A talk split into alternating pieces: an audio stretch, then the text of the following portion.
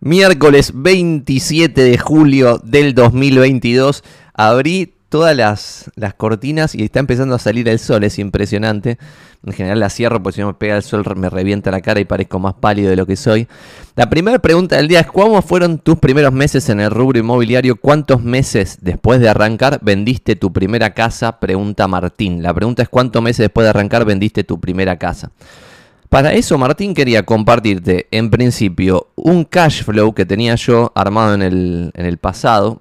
¿Por qué? Porque esto te puede llegar a servir más allá de la pregunta que me estás haciendo. Comparto pantalla, a ver si al revés, así. Vamos a hacerlo así. Le voy a poner un mejor zoom a esto. Un 150%, ponele. Ahí se lee, coméntenme, si no le metemos un 200. Ahí está, ahí seguro que se va a leer mejor aunque lo vean en un celular. Yo empecé en el rubro inmobiliario en una franquicia, si querés, red inmobiliaria, la número uno de Buenos Aires, en septiembre del 2016, porque a principio del 2016, a principio del 2016, me había lanzado solo con una inmobiliaria que era un buyer's broker, es decir, una inmobiliaria dedicada a los compradores que fue un gran fracaso y gracias al, al, universo y al cielo se me alinearon los planetas y antes de este gran fracaso inmobiliario, que es el rubro que me parece mejor rubro de todo, de todo lo que se puede hacer en, en Latinoamérica, había fracasado en otros rubros, entonces ya me había dado cuenta que no tenía sentido hacer un negocio dos años para después darse cuenta de que el negocio era paupérrimo. Entonces tuve esa suerte, entonces a los seis meses ponele de hacer el negocio como buyer's broker y darme cuenta que no entendía el mercado, a pesar de que antes de meterme al mercado yo había leído todos los balances de las inmobiliarias, además de los balances de las inmobiliarias, lo que había hecho era estudiar mucho cuando hice la carrera, pero no solo lo que nos daban de temas que me parecían una cosa, en principio una pedorrada, sino de cómo funcionaba el mercado. O sea, sabía muy bien quiénes eran los líderes, había investigado un montón de un montón de cosas, pero sin embargo me iba eh, considerablemente mal. Entonces a los seis meses me metí en la, en la red inmobiliaria número uno de Buenos Aires para aprender cómo funciona el negocio. Voy a poner esto para ver si se escucha bien. Y en ese momento, septiembre de 2016, había un gran contexto argentino eh, en el mercado inmobiliario, no sé si lo recuerdan. Estaba muy, o sea, nada que ver a lo que soy. Era un mercado de precios al alza, mercado de precios al alza, un mercado de vendedores. ¿Por qué? Porque como los precios iban al alza, vos podías pedir algo de sobreprecio y no vendías hoy, sino que vendías un poquito más adelante. Entonces, era un mercado totalmente distinto al de hoy. Era un mercado en el cual era fácil, entre comillas, empezar. Dicho eso, voy a dar dos o tres datos de contexto. Yo ya había estudiado muy bien cómo funcionaba el mercado en Buenos Aires, lo dije antes, y había llegado al dato que, que siguió siendo así hasta el 2018, que el 80% de los que empezaban en el rubro abandonaba en máximo seis meses, 4 de 5.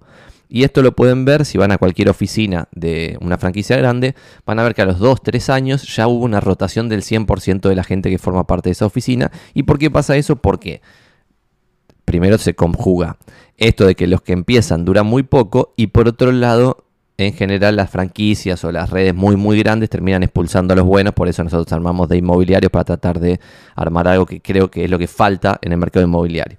Dicho toda esa intro, septiembre de 2016 empiezo en el rubro inmobiliario, obviamente no vendo nada, octubre de 2016 no vendo nada, y noviembre de 2016 vendo, y esto es quizás interesante, mi primer propiedad, que fue un monoambiente que ya he mostrado más de una vez, que era un monoambiente creo de 13 metros cubiertos sobre Avenida Santa Fe, en Santa Fe Callao, y se dio al tercer mes más o menos escritura de compraventa eh, habiendo empezado en septiembre, en noviembre ya estaba vendiendo eso, primer venta.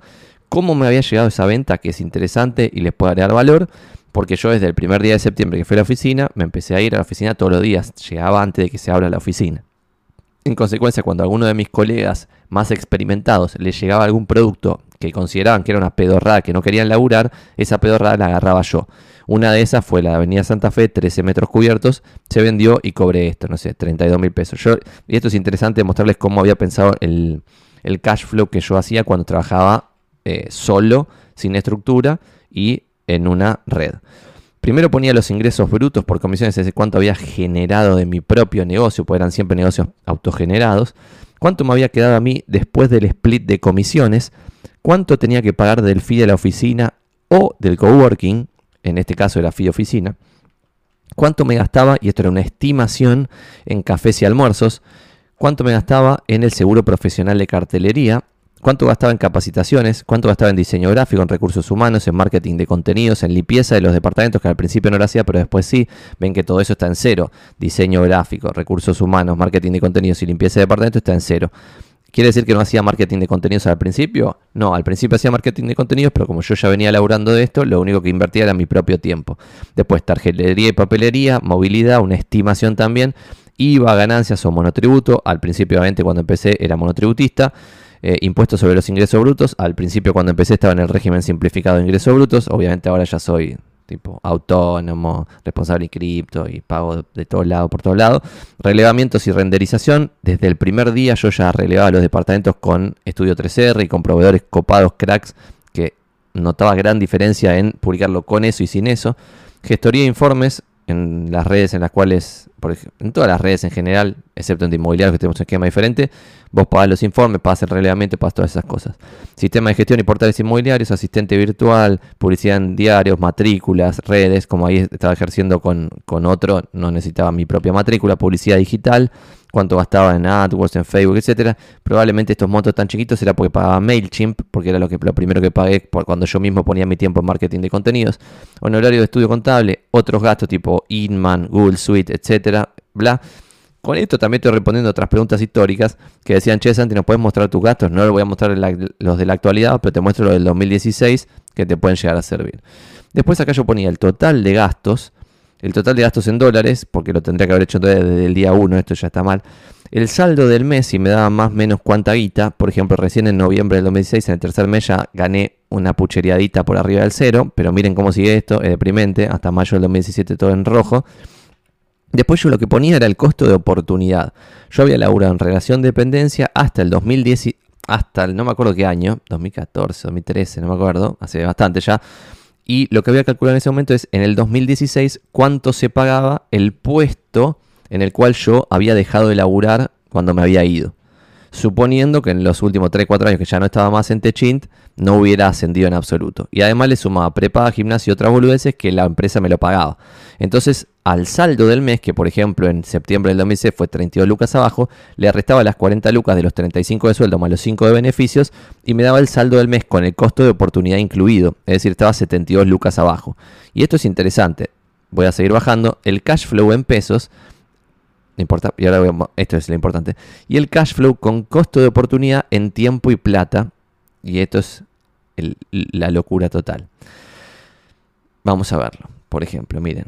Yo acá la formulita que había puesto era solamente poner este, este cash flow de guita que se había, dejado, se había dejado de ganar, que es el B37, y después actualizado y el saldo del mes con el costo de oportunidad metido actualizado. Entonces cuando vas acá, ves que no sé, en mayo del 2017 yo estaba medio palo, que en ese momento era muchísimo más plata que ahora, que ahora son muchísimo menos, porque se me iba acumulando que cada año perdía plata. Y esto es lo que expliqué más de una vez también en relación a guarda muchachos y muchachas, porque les tiene que ir muy bien para que esto les funcione al toque. Esto quiere decir que nadie puede vender una propiedad. Bueno, y voy a terminar de, responder esto. En diciembre del 2016 vendí otra propiedad y en febrero del 2017 vendí otra propiedad. En marzo del 2017 vendí otra propiedad y en abril del 2017 vendí otra propiedad. Entonces, para, y en mayo no vendí nada. O sea que, y en junio Chirola. O sea que acá, ponele que hay, ¿cuántos meses hay? Vamos a hacer la cuenta. Hay nueve meses. En los primeros nueve meses yo vendí cinco propiedades en nueve meses. Y eran todas propiedades de ticket deprimente. Yo me acuerdo que en ese momento le, pedía perdón a mi broker diciendo, che, vendí cinco propiedades en nueve meses, pero quiero que me vaya mucho mejor. No porque quizá mejor esto de cinco en nueve meses, sino porque quiero vender eh, tickets muchísimo más altos. Pero tuve que empezar con esto de los 13 metros en la Avenida Santa Fe, eh, un departamento en La Valle en pleno centro, que también era muy, muy barato en un edificio que me acuerdo tenía como 500 unidades funcionales, era un delirio total. Entonces era todo muy poca plata, muy poca plata. Eh, por eso, como dos años seguidos, estuve perdiendo plata en relación a lo que hubiera ganado laburando en relación de dependencia. Eso es empezar en un buen contexto. Por eso yo siempre digo que empezar en un mal contexto como es el actual, ¿Qué significa un mal contexto? Un contexto de precios a la baja. ¿Por qué? Pues yo cuando fui al departamento este de Avenida Santa Fe de 13 metros cubiertos, no tuve que pelearme con la propietaria de cuánto valía el departamento, si valía menos o más de lo que yo decía, bla, bla, bla.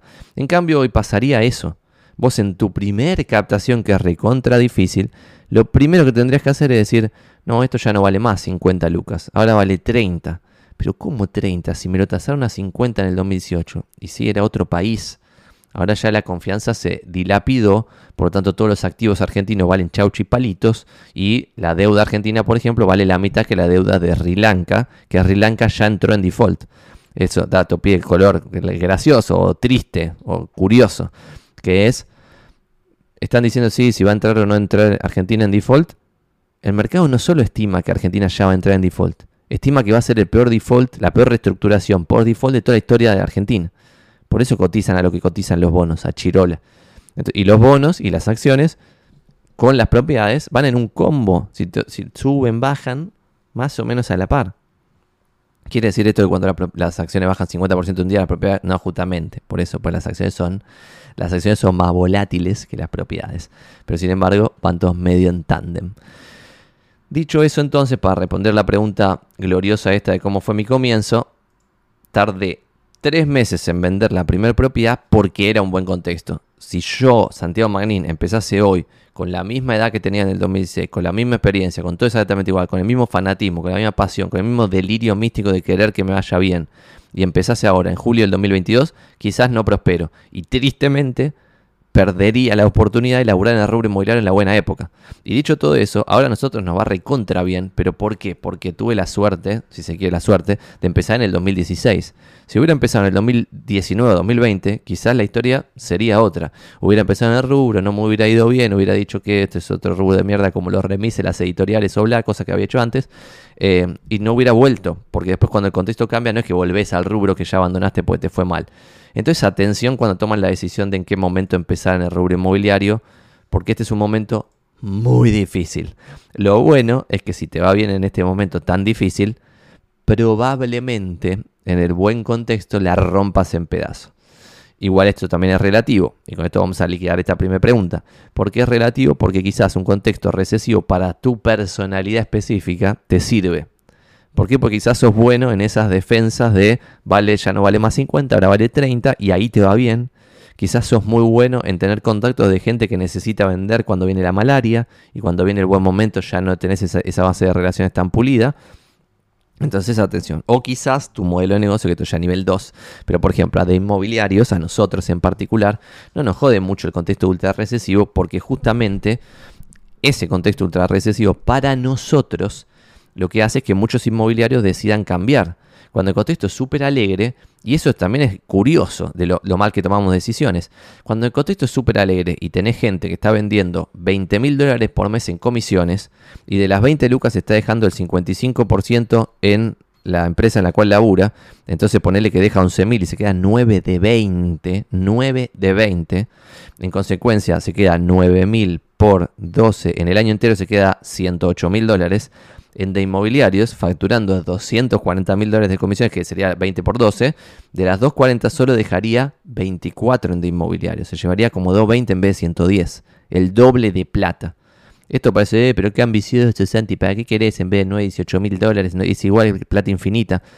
Plata infinita cuando dure, cuánto te dure, porque de vuelta, yo veía, y esto también es interesante, en el buen contexto, gente que no estaba pensando en el futuro en absoluto, se prendía fuego la plata que ganaba por las buenas comisiones que estaba cobrando en los buenos años de crédito suba.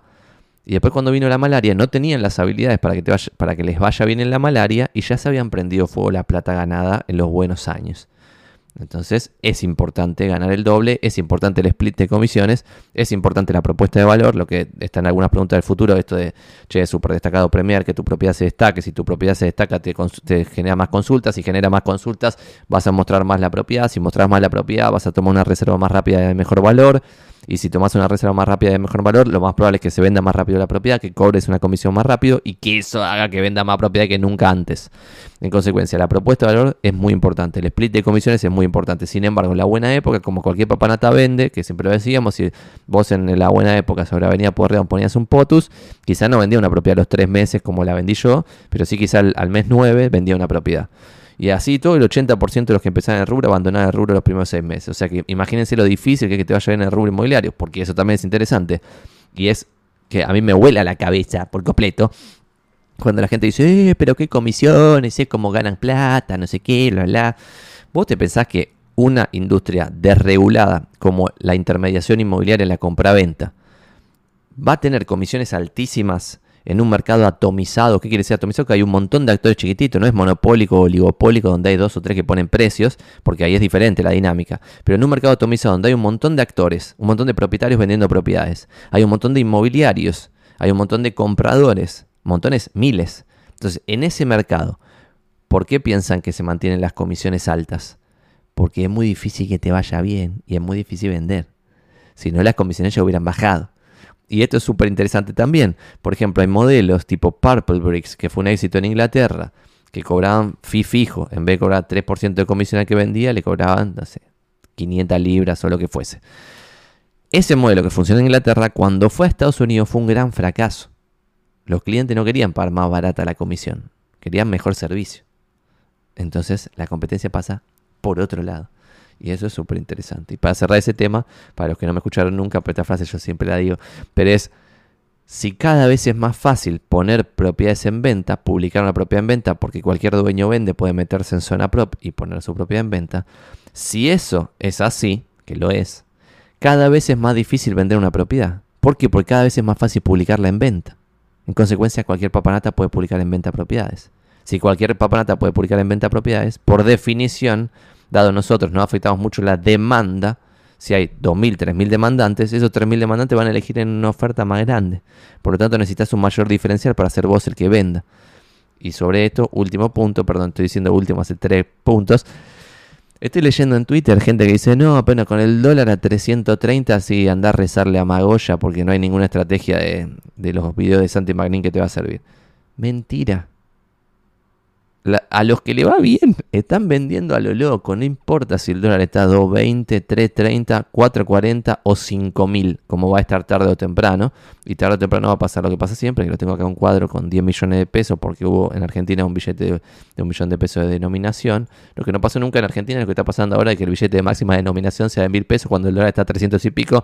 Por lo tanto, el billete de máxima denominación en Argentina está por debajo de los 3 dólares. Eso sí no pasó nunca.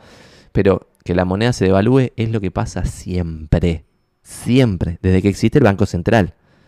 O sea, no es ninguna sorpresa. Con 10 años ahí en el medio porque la locura de la hiperinflación hizo que la gente valore que no haya inflación, por lo tanto hubo 10 años de convertibilidad con también sus costos nefastos económicos. Bueno, es lo que hay. Pregunta breve de Mati Videgaraín que dice el CRS, me queda la duda de esto el, pago es anual o de única vez, vale la pena hacerlo, qué significa hacer... Eh, bueno, voy a dar un contexto, CRS Argentina, si googlean CRS Argentina, nosotros estamos tratando de organizar el primer CRS para una red exclusivo y, por ejemplo, Julio Valente da este curso de prácticas avanzadas de real estate que cuando vos haces el curso, y el curso se paga por un lado el curso, y para poder hacer el curso tenés que tener 50 operaciones eh, inmobiliarias hechas y ciertas cosas, después de hacer el curso podés solicitar la membresía al CRS. El CRS es el Certified Residential Specialist, es como una chapita de que tipo sos un experto residencial. Bueno, todo es relativo en la vida, ¿no? Pero los cursos son así.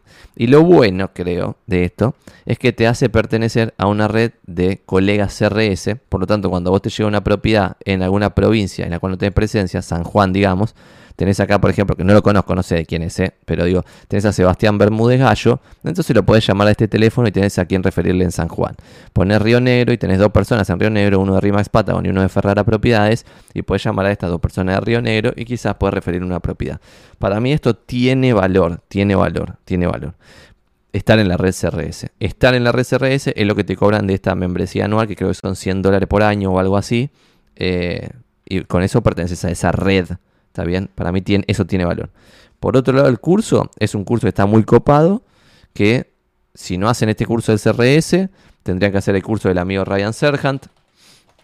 Para eso tienen que, hablar en inglés, porque no está en castellano. Ya vamos a hacer un curso nosotros, no se preocupen. Eh, y acá tiene, ven, Course, Select Like Sergeant. Tiene un montón de cursos. El Select Like Sergeant, el Core Course, es el que para mí está bueno. Ahora yo estoy haciendo este, How to Build Your Personal Brand. Están buenos, sirven, agregan valor. O sea, siempre está bueno hacer un curso. Por lo tanto, mi respuesta, amigo Mati, es el fee es anual. Por un lado está el curso, vos puedes hacer el curso y no anotarte en la red de CRS. Por lo tanto, no vas a pagar los 100 dólares para pertenecer al CRS, vas a pagar solamente el curso. Y eso está perfecto. Más si en tu propia red, como pasa en de inmobiliarios, tenés un montón de CRS. Si tenés un montón de CRS, el concepto de red ya no te va a servir tanto porque le decís a cualquiera que esté sentado al lado, che, aquí quién está en Río Negro, lo podemos llamar, pim, ya está, listo, ni siquiera necesitas estar en la red. Pero por otro lado, está bueno la chapa para empezar a armar un, diferencial voz. Y esto lo hemos visto la vez pasada cuando yo les mostraba mi propia web, y ayer lo hablaba con Alan, un miembro, un arquitecto de inmobiliarios, en relación a esto. Si yo comparto esta, esta es mi nueva web, parte del chamullo que hay acá en la web, que no es chamullo, sino que es el hacer ruido sobre cosas reales, es esto. Tipo, los medios se hacen eco en mi discurso disruptivo. Y haces clic acá y te vas a notas. O sea, hago clic acá y voy a una nota en La Nación que me están preguntando algo a mí. En Clarín, en ámbito, en cronista, en arquitectura de Clarín, en Infobae, en comunidad real estate y en Bae Negocios. Bueno, esto es una chapa. Si yo al principio de los tiempos no tenía esto, lo que hubiera hecho es poner, por ejemplo, no sé, estoy certificado CRS, soy eh, especialista residencial. ¿Por qué? Porque eso te diferencia de la guasada de 33.000 personas que trabajan de esto en Capital Federal. Entonces tendrías que ir buscando por qué beta podés ser diferente verdaderamente. Más allá que por personalidad y por un montón de cosas, cada uno va a tener su propio estilo. Pero algo que sea vendedor. Dicho eso, para tener un éxito moderado en el rubro inmobiliario, es decir, y moderado es llenarse de plata, ¿eh? llenarse de plata, pero no construir una empresa gigante y delirarla. Pero para tener un éxito moderado, y moderado es estar en, el, en los 100 mejores inmobiliarios individuales de Argentina, que en años buenos todos los 100 venden más de 200 lucas verdes en comisiones al año. Para estar ahí no necesitas demasiada esta magia. Necesitas lo que siempre decimos, que ahora voy a agarrar esa pregunta, la que viene ahora, la de si es raro o no es raro regalar cosas a los clientes, lo que necesitas es, una buena base de relaciones y un plan sistemático de contacto sobre esa base. Por ejemplo, en esos 100 mejores inmobiliarios, casi no tenés ninguno que sepa usar las redes sociales, como la gente. El otro día veía una persona que es top 10 de Argentina, vende cientos de miles de dólares, inclusive en este contexto, que tiene muchas fallas y muchas ventajas, porque algo tiene que hacer muy bien para estar en ese lugar, no sabe usar las redes sociales. O sea, postean redes sociales tipo, che, si alguien tiene una propiedad para vender, llámeme. Listo, eso es un posteo de redes sociales, es deprimente. Después poner, no tiene estándar de calidad en la publicación.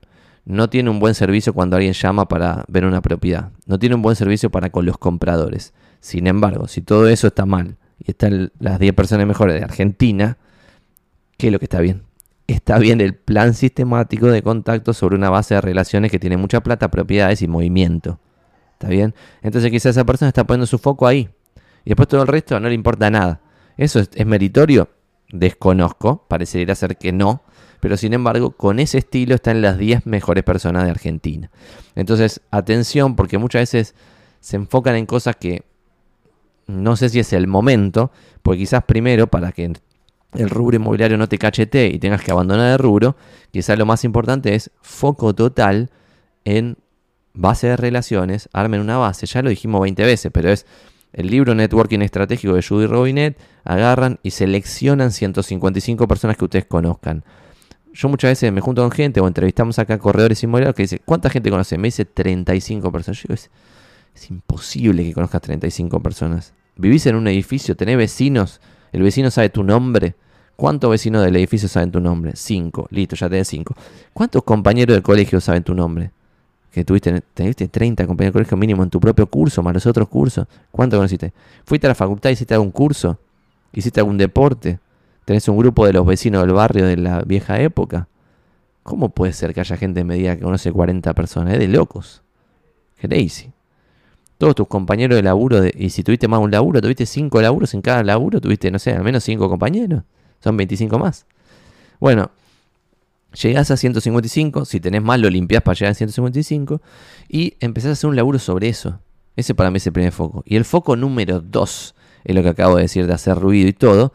Y esto va más allá de facturar 200 lucas al año o lo que fuese, sino va, si vos querés o no, pasar a una posición de liderazgo posta en el mercado.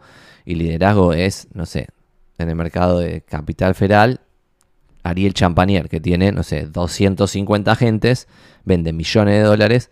Eso es liderazgo posta. Después en, liderazgo como agente, puede ser facturado 200 luquitas. Obviamente te va a sacar de risa igual. Vas a ganar, si estás al 55%, estás al 45%, al 60%, al 80%, estás con capeo como nosotros que de 240 te vas a llevar 220. Igual va a ser una fortuna para, el para la ciudad, para Argentina, para la plata que se mueve acá. Va a ser un delirio total. Entonces siempre digo, guarda, gente, porque primero está base de relaciones y plan sistemático de contacto sobre esa base de relaciones. Y recién después está todo el hacer ruido nivel 2, que es redes sociales, hacer estas cosas como una web, construir activos, que después esos activos te puedan dar una renta. Y después otra cosa interesante es que inclusive los superstars, que quizá venden 200 lucas al año, tienen todo el si no la hicieron bien en el pasado, tienen todo el negocio dependiendo de ellos. Entonces, no es que no solo se, no se pueden ir de vacaciones, sino que tampoco les puede pasar una desgracia. Y esta es otra cosa interesante. Hay muy pocos inmobiliarios asegurados, muy pocos inmobiliarios que sepan que su negocio puede funcionar aunque tengan que, no sé, internarse tres meses y que siguen facturando. Ese es el negocio que hay que construir. Y para mí es muchísimo más interesante un negocio que si te internan tres meses, o los tres meses vas a facturar igual, aunque ese negocio te dé 10 lucas por mes en vez de 20, antes que uno que te dé 20 que dependa 100% de vos. Y si para que ese de 20 deje de depender de vos, lo tenés que llevar de 20 a 10, lo tenés que hacer. Porque cuando hagas ese de 20 a 10, después vas a crecer mucho más que esos 20 originales, porque vas a poder apalancar tu tiempo, cosa que al principio no podés hacer. Muchos inmobiliarios siguen siendo como si fuesen empleados en relación de dependencia, pero guarda, porque no lo son. Entonces es aún peor que ser empleado en relación de dependencia, porque hay muchas cosas que la gente no ve.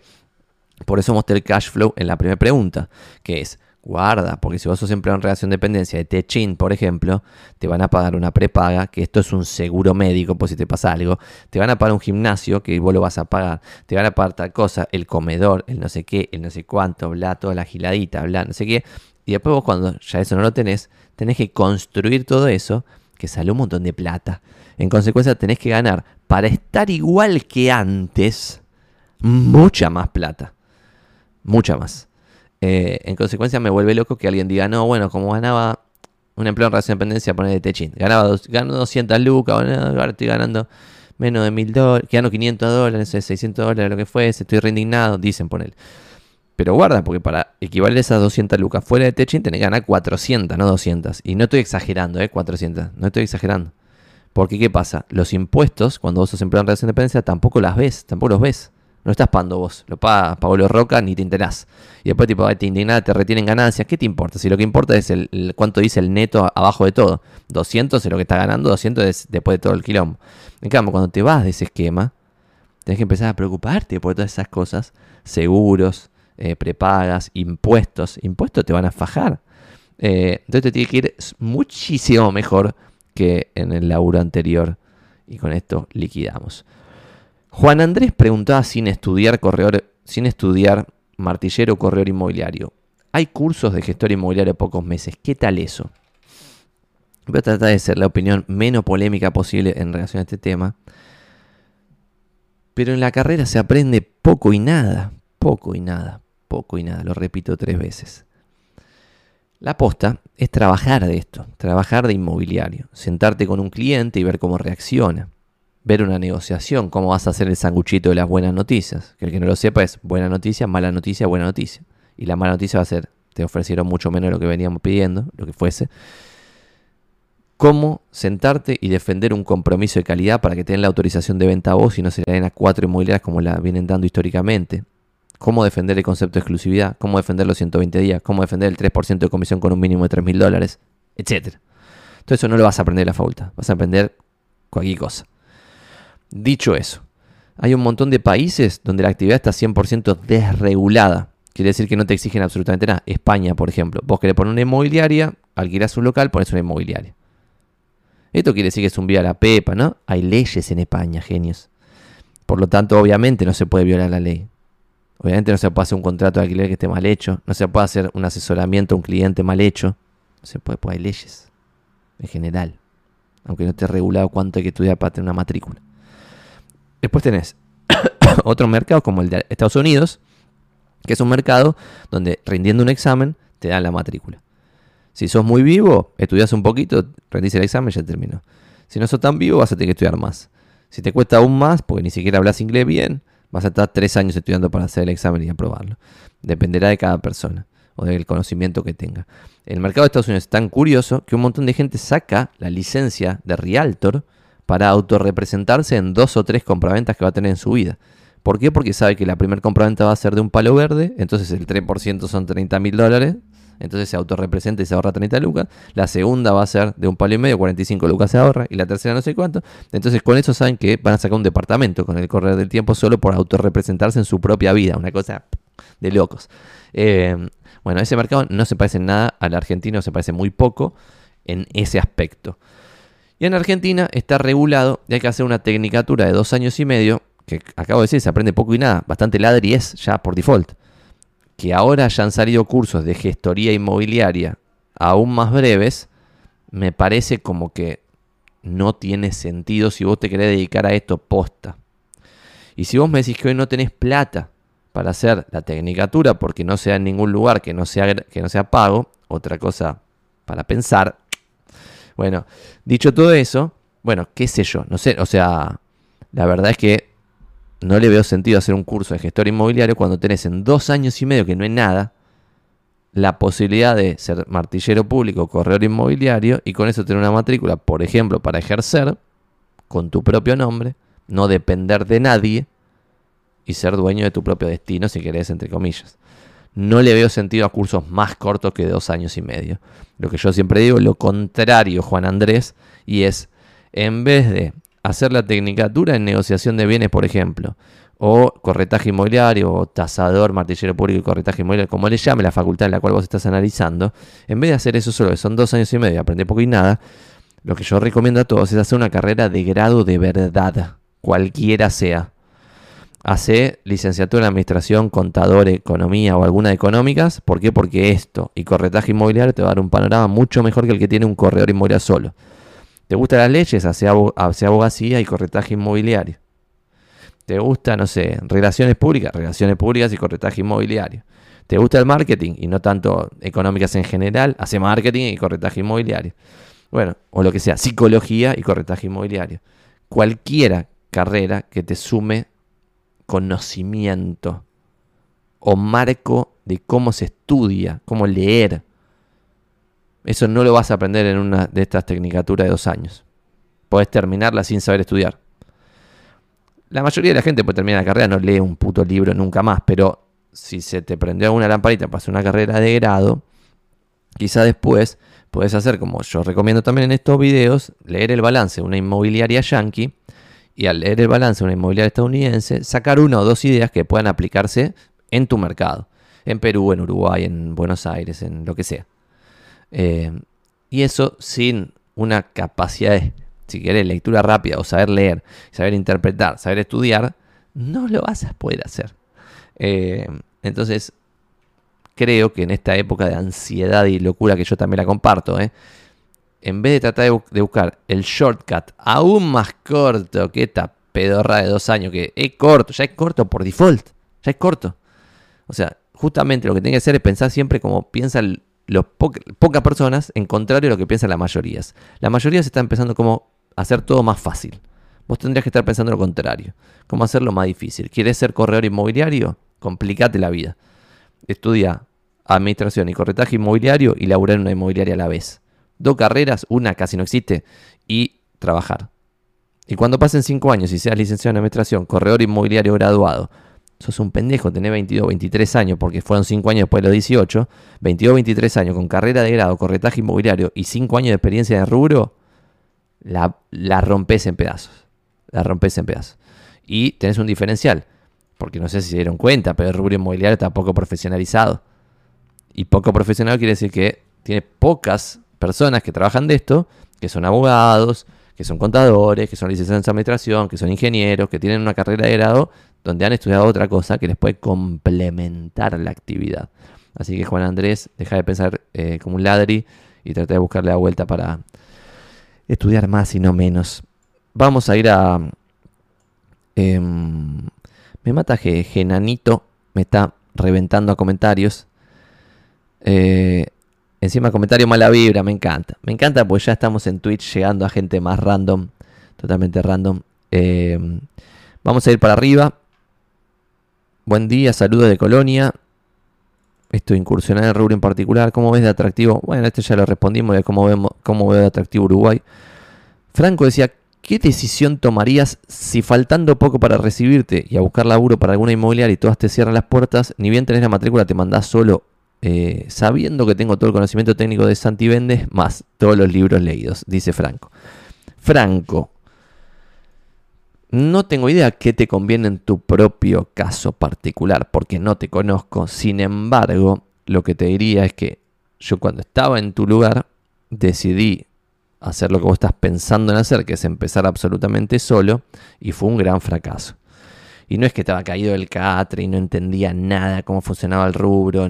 Ya había hecho la carrera completa, la tecnicatura de la que hablamos recién, ya había hecho la tecnicatura como estoy loco, leía los balances de las inmobiliarias yankees, como estoy loco, investigaba todo el tiempo zona propia y los portales inmobiliarios, cómo funcionaba el mercado en mi ciudad, en Buenos Aires, y así todo me fue pésimo cuando empecé.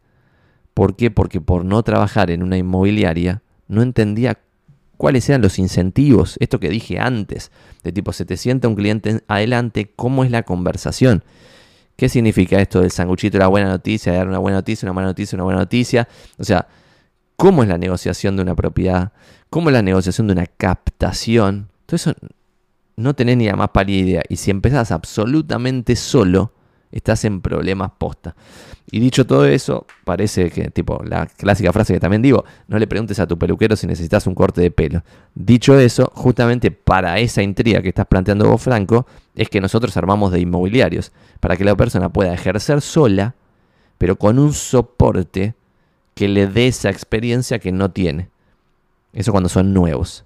Y después también tenemos una propuesta de valor que le dé lo que le falta a la inmobiliaria chiquita, que es la siguiente pregunta. Y ahora la, respondemos después la de, che, ¿qué pasa? Ahora la vemos. Eh, responde a la segunda que dice Fede, ¿qué pasaría si una gran marca como Century, Keller Williams ofrecieran el mismo estándar de calidad que de inmobiliarios? ¿Cuál sería tu factor diferenciado sacando el tema de la uberización de la economía?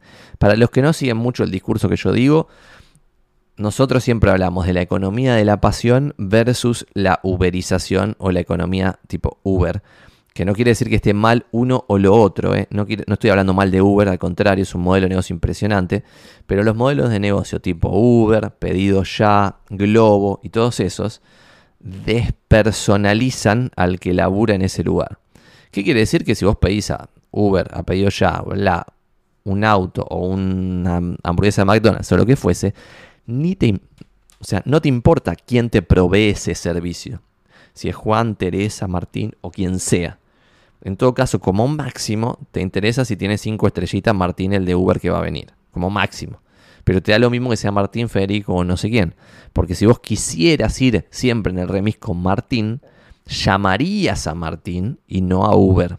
Entonces lo que valorás es la velocidad del servicio, que siempre está disponible, que puedes pedir en la loma del culo un, auto y quizá va a haber uno, o al menos después de cierto tiempo va a llegar.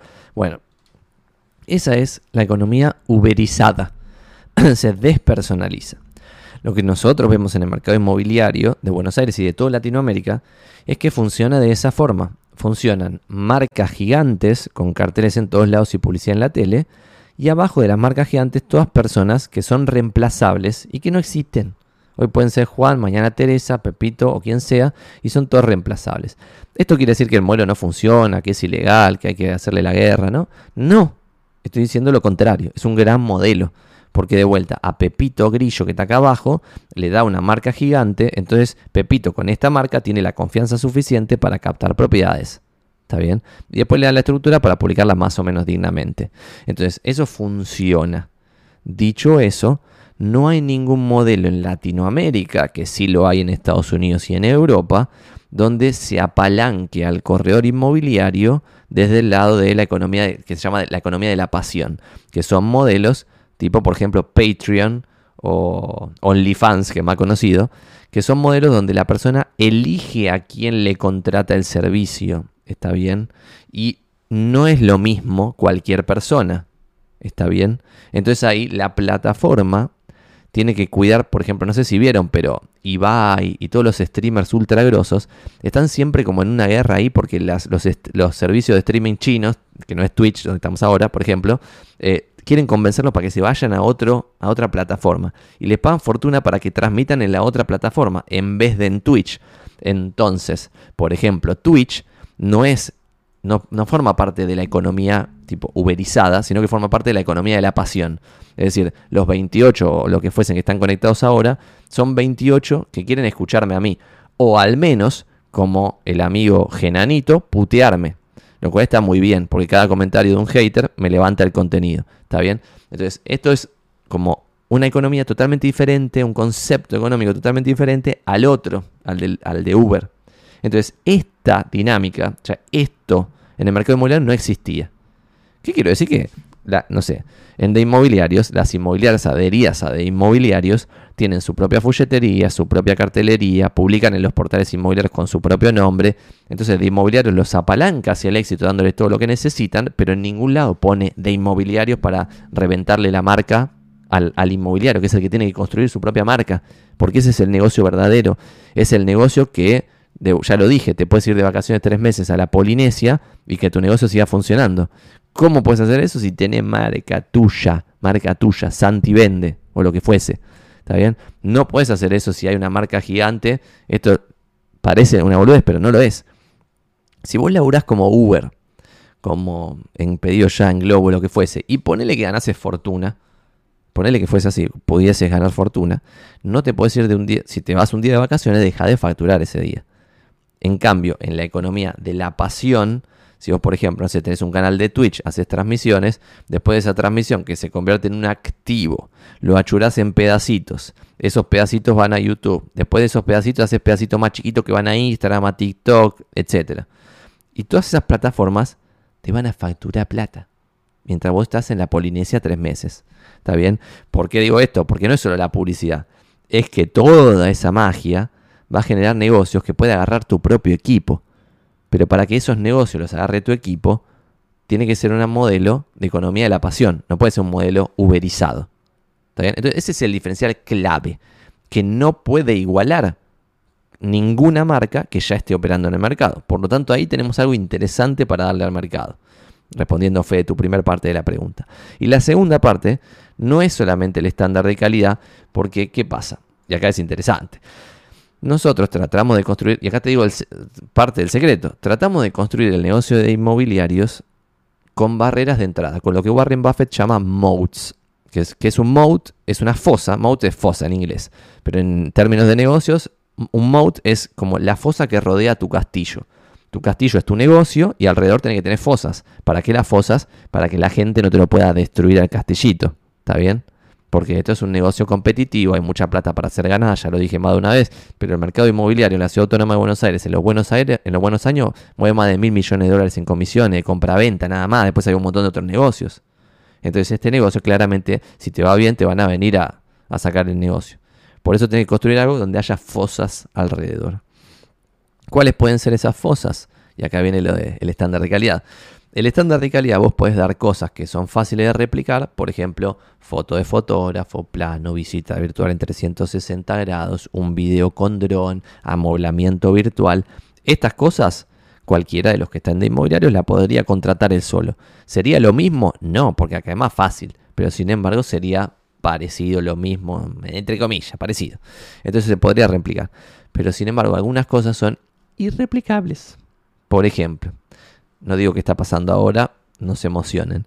Pero ponele que de inmobiliarios tiene una oficina zarpada, con una vista impresionante, la mejor oficina del rubro inmobiliario, y solo es para miembros de inmobiliarios. Supongamos que de inmobiliarios tiene anunciante Premier para todos, con súper destacado en todas sus propiedades. Esto sí lo tenemos. Supongamos, de e, ese tipo de cosas, no sé si me estoy llegando. Supongamos que Morelos tiene cinco empleados, esto lo tenemos, cinco empleados dando soporte a las inmobiliarias adheridas a inmobiliarios. Y mañana son 50 empleados. Bueno, ahí el estándar de calidad no se puede replicar. O sea, no se puede. Se podría con escala. ¿Está bien? Pero ahí necesitas 25 inmobiliarias adheridas a tu red para poder darles un servicio equivalente al que damos nosotros y mantener el margen que tenemos nosotros. ¿Podría alguien darlo a pérdida? Sí. Hay actores del mercado inmobiliario que están yendo a pérdida. Y acá la gilada dice, eh, pero ¿qué, pierden plata? Obvio que pierden plata. Cuando hablamos de algún modelo de negocio, dice, eh, pero ¿qué pierden plata? Obvio que pierden plata, capo. Si lo que están tratando de hacer es tener cada vez más market share. Entonces, obvio que pierden plata. Algunos tienen el negocio de perder plata por 5 años para después ganar fortuna. No es el modelo de inmobiliarios. Pero bueno, eso es súper interesante. Gracias, Fede, por la pregunta. Vamos a ir a otras que estén en vivo porque es más interesante responder las que están en vivo que las que no. Voy a desayunar un poco porque esto es un cortado con Santi Magnin.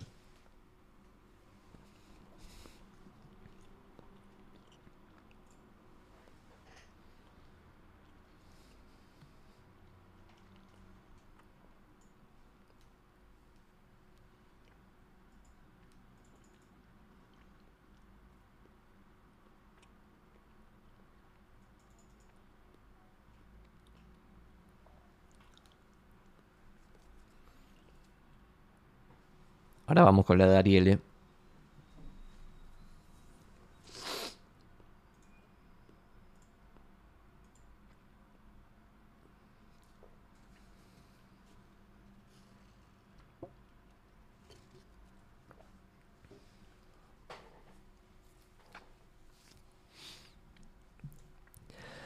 Ariel le pregunta, Santi, ¿Cómo harías si no podés comprar super destacados Premier en zona prop por una cuestión de estructura y tus propiedades super destacadas salen en la página 35? Bueno, si fuese ese el caso, me, sumarían de me sumaría de inmobiliarios donde me darían super destacado Premier para todas mis propiedades y me dejarían igual ser mi propia inmobiliaria con mi propia regla como se me cante. Y si quiero uso el coworking y si no quiero no lo uso. Y de inmobiliario solo cobra el 30% de lo que cobres en comisiones, con un capeo en 80 mil dólares, por lo tanto como máximo te vamos a cobrar 24 mil dólares al año. Económicamente, no tiene sentido que un inmobiliario opere solo en vez de venir a de inmobiliarios, económicamente. Después, obviamente, psicológicamente, psíquicamente, obvio que sí tiene sentido porque quizá a la persona le gusta ser el dueño máximo y abrir el local y estar ahí, tomarse un cafecín. Yo lo entiendo y está perfecto. Dicho eso, que me no podía dejar de tirar el chivo, Ariel. Dicho eso, te voy a contar dos o tres giladitas que nosotros tenemos como, como indicaciones de cómo se debiera publicar una propiedad. Eh, te lo puedo mostrar, no sé si quiero mostrártelo con, sumo detalle, pero voy a tratar de organizar mi respuesta en la cabeza y te la voy a dar, Ariel. Bueno, los portales inmobiliarios, para sacarnos de zona propia específicamente, que es de Navent, que ahora es de quinto andar, para dejar de hablar de eso, y hablar de Argenprop, de Mercado Libre y de otros portales, voy a hablar en términos genéricos de cómo funcionan los algoritmos de los portales inmobiliarios para que después vos veas cómo eso adaptarlo a, tu situación particular. Todos tienen distintos niveles de anuncio. Por ejemplo, en Zona Prop el máximo nivel de anuncio es súper destacado para propiedades. Después viene destacado, después viene simple y después viene gratuito. Son cuatro tipos de anuncios. Y después lo que inventaron en un, acto de gran genialidad es que la cuenta puede tener la chapita de Premier o no tener la chapita de Premier. De esa forma, las tres primeras, porque la gratuita no pueden hacer las inmobiliarias, a las tres primeras, lo que termina pasando ahí es que tenés super destacado Premier y super destacado sin Premier. Destacado Premier, destacado sin Premier. Eh, simple Premier, simple sin Premier y después los gratuitos que pueden acceder los dueños vende. El algoritmo organiza cada una de esas seis o siete, no sé cuántas fueron, en base a otros criterios que la mayoría de la gente no le da bola. ¿Cuál es el criterio más simple que todos debiéramos ya saberlo? Porque el portal te lo informa en todos los portales, te dice el grado de completitud del aviso. Y voy a contar algo gracioso que descubrimos, se los comparto como un dato color, pero es uno de muchos que nosotros tenemos en de inmobiliarios. Y es que hace poco, Sonapro, por ejemplo, sacó la norma de que no puede estar la misma foto en la solapa de planos que en la solapa de fotos. Es decir, bueno, ¿Cómo publicábamos nosotros? Publicábamos la primera foto, el render con amolamiento virtual. La segunda, la misma foto del render, pero sin el render, para que la gente se dé cuenta de que era un amolamiento virtual. La tercera foto poníamos el plano. Y después las otras que completaban las fotos del preview, importante, que creo que son siete. Esas siete fotos tienen que ser súper buenas, las mejores. Y después de esas mejores, eh, un orden de cómo se recorre el departamento, porque ahí ya están interesados de verdad los clientes. Zona Prop hace poco sacó que no podías poner el plano entonces como tercer foto en las fotos y como plano. ¿Está bien? Entonces, ¿cuál fue el hack que nosotros encontramos? Modificar la foto. Ponerle, por ejemplo, un píxel. Abrís el plano, le pones un píxel tipo en Paint o lo que vos quieras. Le cortás un poquito o le pintás un píxel de negro, que ni se va a ver en absoluto en el final. Y de esa forma son dos fotos diferentes. Entonces te la deja poner como número 3 en fotos y como plano. ¿Qué pasaba antes de hacer este pequeño hack que les acabo de compartir? Lo que pasaba era que quizás algunos miembros de inmobiliarios ponían, como ponían siempre, la tercera foto, eh, el plano, y además ponían en plano la foto del plano, y les daba de baja la foto del plano, o la tercera foto en fotos. Si les daba de baja la tercera foto en fotos no era tan grave, pero igual algunos clientes, como no van por toda la solapa, se perdían el plano. Entonces ya era grave, pero no tan grave. Cuando se pierde la solapa plano, es muy grave. ¿Por qué? Porque ahí ya estás bajando en el porcentaje de completitud. Creo que te estoy respondiendo, Ariel, y esta es la respuesta a tu pregunta para que no salga en la página 35. Quizás sale en la 15, pero igual es triste, pero no tanto. ¿Qué quiere decir esto? Que vos, todas tus propiedades, todas, y por eso los que son un poco ladris, a diferencia nuestra, donde nosotros en la solapa fotos ponemos fotos. En la solapa visita virtual ponemos la visita virtual verdadera. En la solapa video ponemos el video de la propiedad correcta. Y en la solapa plano ponemos el bendito plano. Y además completamos todos los campos. Bueno, además de esto, que es lo correcto, algunos, cuando no tienen el video de la propiedad, ponen un video random en la solapa video para lograr la completitud del aviso. Eso está bien, para mí está pésimo, pero sin embargo lo entiendo y son vivos, vivos. ¿Por qué? Porque al completar el aviso vas a salir más arriba que un aviso no completo. ¿Esto es siempre así? No. Y acá hay algo interesante que mucha gente me pregunta y a mí me, un poco me indigna, pero es el algoritmo de los portales inmobiliarios no puede ser tan simple como A más B más C más D, porque si no cualquiera, como yo por ejemplo, lo deduciría y hackearíamos el algoritmo. ¿Está bien? No hackear literalmente, sino hackear en el sentido de cómo hacer para que mis avisos salgan siempre primero y saldrían siempre primero en absoluto. O sea, sería un escándalo de lo primero que saldrían. Dicho eso, hay mil tips después como el que te acabo de decir del plano con el pixel, pero te voy a decir dos o tres porque esto te puede ayudar. Uno, completitud. Dos, poner plano en los dos lugares. Tres, el título del aviso, el título, tiene que tener keywords. ¿Qué quiere decir keywords? Algo que alguien puede llegar a googlear. Nadie va a googlear departamento, no sé, 2 amp, todo en diminuto como si estuvieses publicando en un diario. Nadie googlea eso. En cambio, un montón de gente googlea departamento con terraza en Palermo. Entonces eso pueden ser las keywords de tu título. Y ahí la gente me dice, eh, Santi, pero está con esto del título y nadie pone en zona prop las keywords. Porque vos en zona prop, en la primera pantalla, en vez de poner el barrio, puedes poner una keyword, puedes poner terraza y después en la siguiente página ponerle Palermo y te filtra todo lo que diga terraza en el título en Palermo. Eso es muy útil para nosotros inmobiliarios, pero la gente común en general no lo usa. Dicho eso, igual no importa si la gente común no lo usa, porque el que sí usa la gente común es Google. Y mucha gente en Google pone departamento con terraza en Palermo en Google. Como los portales inmobiliarios, especialmente zona propia, están muy bien posicionados en los buscadores, lo que termina pasando es que si tu propiedad tiene unos buenos keywords en el título, va a salir bien posicionado cuando la gente googlee y cuando desde Google vaya tráfico a tu aviso de forma orgánica, el portal inmobiliario, sin que nadie se lo diga, porque es el algoritmo, va a entender que tu aviso es relevante, en consecuencia lo va a mostrar más y más arriba. Lo mismo pasa, tercer tipo, cuarto tipo, no sé cuánto vamos. Bueno, después la descripción tiene una serie de caracteres ideales. Ahora no me lo acuerdo, pero tiene un mínimo y un máximo que nosotros lo ponemos en el manual de cómo se carga una propiedad. Después, la propiedad tiene que ser cliqueable en los listados. Yo veo mucha gente que manda gente, o sea, tiene la propiedad publicada en un lugar. Y, le mandan el aviso a todos sus amigos. Y le dicen, che, entren así, levantamos el posicionamiento. No funciona así. No funciona así. Si vos le mandaste el link directo a un montón de gente y toda la gente entró al link, no mejora demasiado el posicionamiento del aviso. Mejora demasiado el posicionamiento del aviso si el aviso es cliqueado muchas veces en los listados. ¿Qué quiere decir? Vos podés, y este es el último tip, no te más tip, pues si no, no va mal carajo. Eh, vos podés, por ejemplo, hacer un filtro, a pesar de que hoy en la página 35 Ariel, quizás puedes hacer un filtro donde haya una sola página de propiedades, por ejemplo, propiedades de 100 a 110 en el barrio, de más de no sé cuántos metros, con tal cosa que va a salir tu propiedad y 8 más, ponele.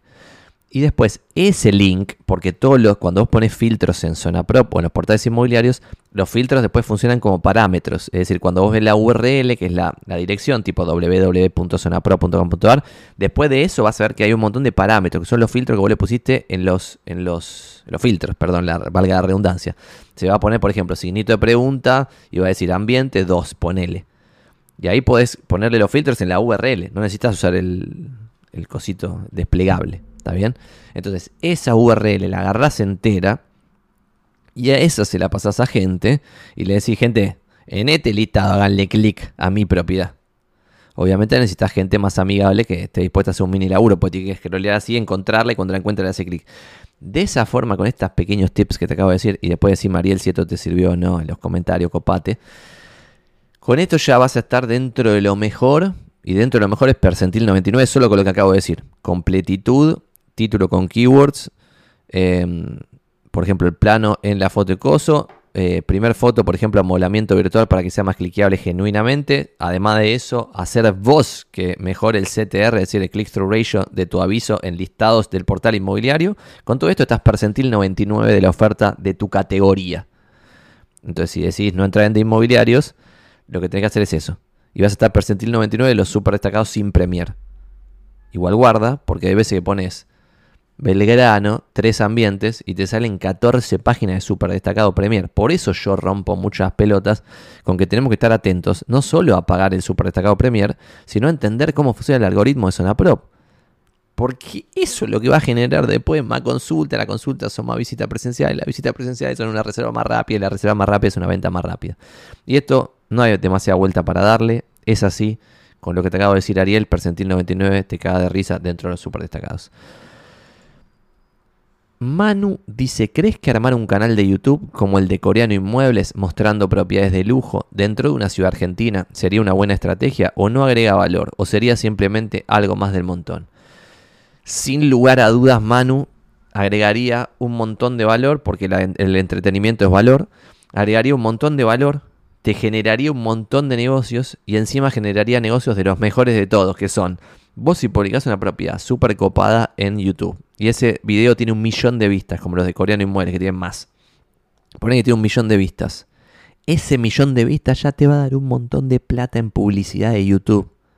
Y encima con eso vas a generar nuevos negocios. Y encima, cuando vos lográs que un millón de argentinos vean una propiedad, sin lugar a dudas, en ese millón va a haber varios millonarios que no solo van a poder comprar la propiedad ellos mismos, sino que se la van a poder pasar a su amigo millonario y decirle, che, mira la propiedad de este, de este Gil Manu que, que, porque la está mostrando, es de loco, es justo lo que vos estabas buscando.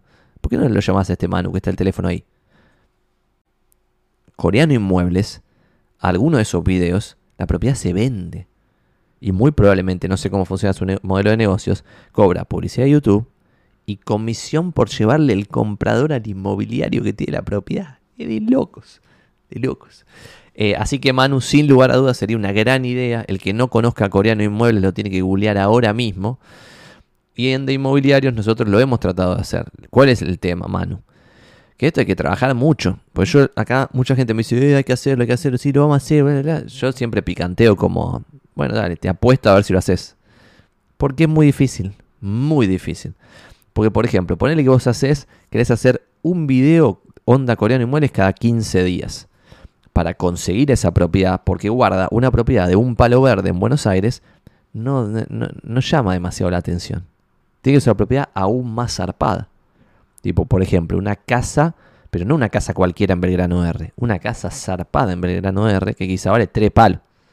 En consecuencia, tenés que hacer antes de todo una base de relaciones muy zarpada con colegas que te permiten mostrar esas propiedades. Después ponele que tenés la base de colegas que te permita mostrar las propiedades. Tenés que lograr que los propietarios en este país tercermundista logren abrir sus puertas a que cualquiera vea su casa en Belgrano R de tres palos verdes con todo lo que tiene en la casa, como hace, como hace Coreano Inmuebles, que lo hace en México. Creo que es posible, súper posible. Creo que alguien lo va a hacer, alguien lo va a hacer sin lugar a dudas. Ese canal inmobiliario va a ser sin lugar a dudas el canal inmobiliario número uno, me va a pasar a mí como alambre caído, pero mi diferencial es un canal para inmobiliarios. Estoy esperando que pase esto de Coreano Inmuebles, pero no pasa, pues es muy difícil que se suceda. No porque crea que no tiene valor, tiene zarpado valor. Y de vuelta son los negocios donde vos estás invirtiendo tu propio tiempo en construir activos que son cada uno de esos videos. Porque si vos te metes al canal de Coreano Inmuebles, vas a ver que todos los días tiene guasada de views nuevas. Y no carga un video, es una guasada de tiempo. Y esto lo pueden ver, lo tiro como dato para que lo puedan analizar después ustedes solos porque está bueno. Para, no solo para lo de coreano y muere, sino para ver, tipo, ven algún canal alguna cosa y dicen, che, esto funcionaría en mi mercado, no sé qué, la, la. Bueno, se meten acá, Social Blade, yo acá acabo de poner coreano inmuebles, y me da todas las estadísticas de coreano inmuebles. Por ejemplo, por día coreano inmuebles tiene 40.000 views, 77.000 views, 75.000 views. Esto es plata, ¿eh? O sea, parece que no, pero ves, son 100 dólares por día. 100 dólares por día de views del, de video que cargó hace 4.000 años, porque por ejemplo acá te pone cuando carga video, no carga un video hace mínimo un mes, no sé cuándo cargó el último video. El canal obviamente va, ya no es lo que era, porque ven que la cantidad de monstruos y subscribers ya no es tan zarpada. Por ejemplo, no sé, tuvo 10.000 en, en marzo marzo, abril, no sé, bla, bla. Pero por ejemplo, cuando arrancó 161 mil suscriptores, apenas arrancó en diciembre del 2019. Guarda que Coreano Inmuebles no es que se dedica a esto, tiene un canal que se llama Coreano Vlogs, que es vlogs tipo video blog, o sea, como vlogs en video, un blog pero de videos. Y ese coreano vlogs ya era grosso cuando arrancó este canal. Después tiene otro coreano autos, no es ningún gil, tiene grandes negocios a través de YouTube creo que esto va a pasar. No es, solo que tiene sentido, va a pasar. La pregunta es quién lo va a hacer, porque el que lo haga tiene que tener muchas ganas de vivir, muchas ganas de laburar y estar muy contactado y tener cierto estilo, porque no creo que cualquiera pueda hacer un coreano inmuebles, pero sí creo que cualquier broker con ganas de vivir de Miranda Bosch, de Bresson Brokers, de Martín Pinus, de ese tipo de inmobiliarias que ya son premium y que ya tienen alguno de estos productos en cartera, si empiezan a buscar entre todos esos clientes quién es el delirante que, quisiera mostrar su casa de esa forma, explicándole que vamos a intentar conseguir un millón de views y que en ese millón va a haber millonarios y que vamos a llegar a todo el público potencial que tiene sentido llegarle con la propiedad, bueno, probablemente se logre un video cada 15 días, 24 videos al año. Y con 24 videos en un año, videos tipo coreano inmuebles, te cagás de risa, te llegan, te llueve los negocios después. Esto no sé cómo nos está sucediendo, a mí me vuelve totalmente loco. Alejandro o Alejo, perdón, Alejo. Alejo dice, ¿qué opinas de la zona oeste de Capital Federal? El mercado está yendo para ese lado. Villa del Parque, Devoto, Montecastro, Villa Luro. Muy breve, Alejo, te respondo para no meternos demasiado en el mercado de Buenos Aires. Sin lugar a dudas, como vos ya estás poniendo, el mercado está yendo para ese lado. Es decir, cada vez hay más movimiento en Devoto, Villa del Parque, Montecastro. Sin embargo, si eso ya se está sucediendo, no sé si es un gran negocio hoy comprar en Devoto. Desconozco. Lo mismo decía en su momento de Parque Patricio. Todo me decía, eh, Santi, el futuro es Parque Patricio. ¿Qué futuro? El presente es Parque Patricio. Ya subió de mil dólares el metro a, a 2.500, hay cosas a 3.000. Ya está, ya pasó. Bueno, y ahora ya, años después, ya se vino para atrás porque toda la movida de Parque Patricio como lugar para ir a laburar está volviendo para atrás. Ah, y ahora sí puede tener sentido decir, che, apostemos ahora en Parque Patricio, pues está volviendo para atrás. Y ahora es una apuesta contraria que puede tener sentido. Lo que a mí me causa gracia es que todos quieren ver el, el negocio en lo que ya se está pasando, lo que ya están haciendo todos. Si ya lo están haciendo todos, ya el mercado ya descontó lo que va a pasar en el futuro. Y eso también, a mucha gente le cuesta eso de ver que, por ejemplo, no sé, los bonos argentinos cotizan a 18 de paridad. Quiere decir que el bono dice que te van a dar 100 dólares y vos lo puedes comprar ese bono que dice que te van a dar 100 o, dice 100 más intereses, ponele 100, dice 100. Y lo pagas 18, 20, 19, bla. Eso no tiene sentido. O sea, no tiene sentido. Digo, se estima un escenario catastrófico. Entonces cuando después me dicen, no, pero se viene la catástrofe. Pero capo, eso ya lo estiman todos. Justamente por eso están vendiéndose a la mitad de lo que se vende el bono de Sri Lanka que ya entró en default. La peor reestructuración de deuda de Argentina fue después del default del 2002, que creo que se dio la reestructuración en el 2005, y más o menos hubo una quita del 75%. Por lo tanto, el bono decía 100 y te daban, toma 25 en este nuevo bono. 25 y me quedó el bono de 100 y no vimos en Disney, te robé 75. Esa fue la reestructuración más zarpada de Argentina. Que los bonos coticen hoy por debajo de la reestructuración más zarpada Argentina, ¿qué piensan que dice del futuro? Que va a ser negro. Eso es lo que dice. Por eso, si vos pensás que el futuro va a ser gris oscuro, te llena de plata, es lo que estoy diciendo en hace varios videos. O sea, si vos no pensás que el futuro va a ser negro, sino que va a ser gris oscuro, y ahí la gente me dice, eh, pero vos sos boludo que está comprando acciones de IPF. Compré acciones de IPF porque estaban ridículas. O sea, no porque piense que es la gloria, me encanta estar, tener una empresa que la gestiona el Estado. Pero está ridículo. Entonces creo que si no vamos a gris oscuro, si vamos a gris oscuro, pero gris oscuro oscuro, pero no a negro fulminante, que cuando prendes la luz no ve nada, pues está todo negro, bueno, vas a ganar un montón de plata. Entonces lo contrario también es cierto. Cuando algo va a crecer a lo loco, va a estallar, ya todos ven que es el futuro y la mar en coche, es difícil que ganes plata porque tiene que darse algo aún más zarpado del optimismo zarpado que todos ya estiman, porque si ya todos lo estiman, están trayendo flujos de fondo muy altos al presente, entonces están descontando un futuro prometedor. Eso pasaba, por ejemplo, no sé, Banco Galicia, de el que le estaban reventando los, que le pusieron las chapas en el 2002, no sé si se acuerdan, con el corralito, el quilombo, la devaluación, salimos de la convertibilidad, de ese momento al gobierno de Mauricio Macri multiplicó por 100 su market cap, por 100. O sea, vos ponías mil dólares en Banco Alicia, pocos años después, tipo 15 años después, tenías 100 mil dólares. Ponías 10 mil dólares, y esto es de loco, o sea, vos ponías 10 mil dólares y un cero son 100 mil, dos ceros son un millón. Ponías 10 mil dólares en Banco Alicia cuando le estaban reventando el coso eh, con las cacerolas en la puerta a los pobres bancarios digo los empleados, pobre bancario, los dueños no garca. Pero digo, cuando estaban ahí, si comprabas acciones de Banco Alicia, multiplicabas 10 mil dólares en un millón de dólares. Eso es Argentina. Entonces ahí, cuando vos comprabas acciones de Banco Alicia, lo único que tenías que pensar es, esto ya está, ya está catastrófico. Estamos en el... Esto es un desastre total. Y como que decir, bueno, para mí el panorama no va a ser totalmente negro, va a ser gris oscuro, que fue lo que fue y multiplicate por 100, eh, locos. Em, Santi, ¿se frena todo con el salto del dólar comprable? ¿Cuánto dura el stand-by de compradores y vendedores por la inestabilidad macro? Esto yo ya lo conté.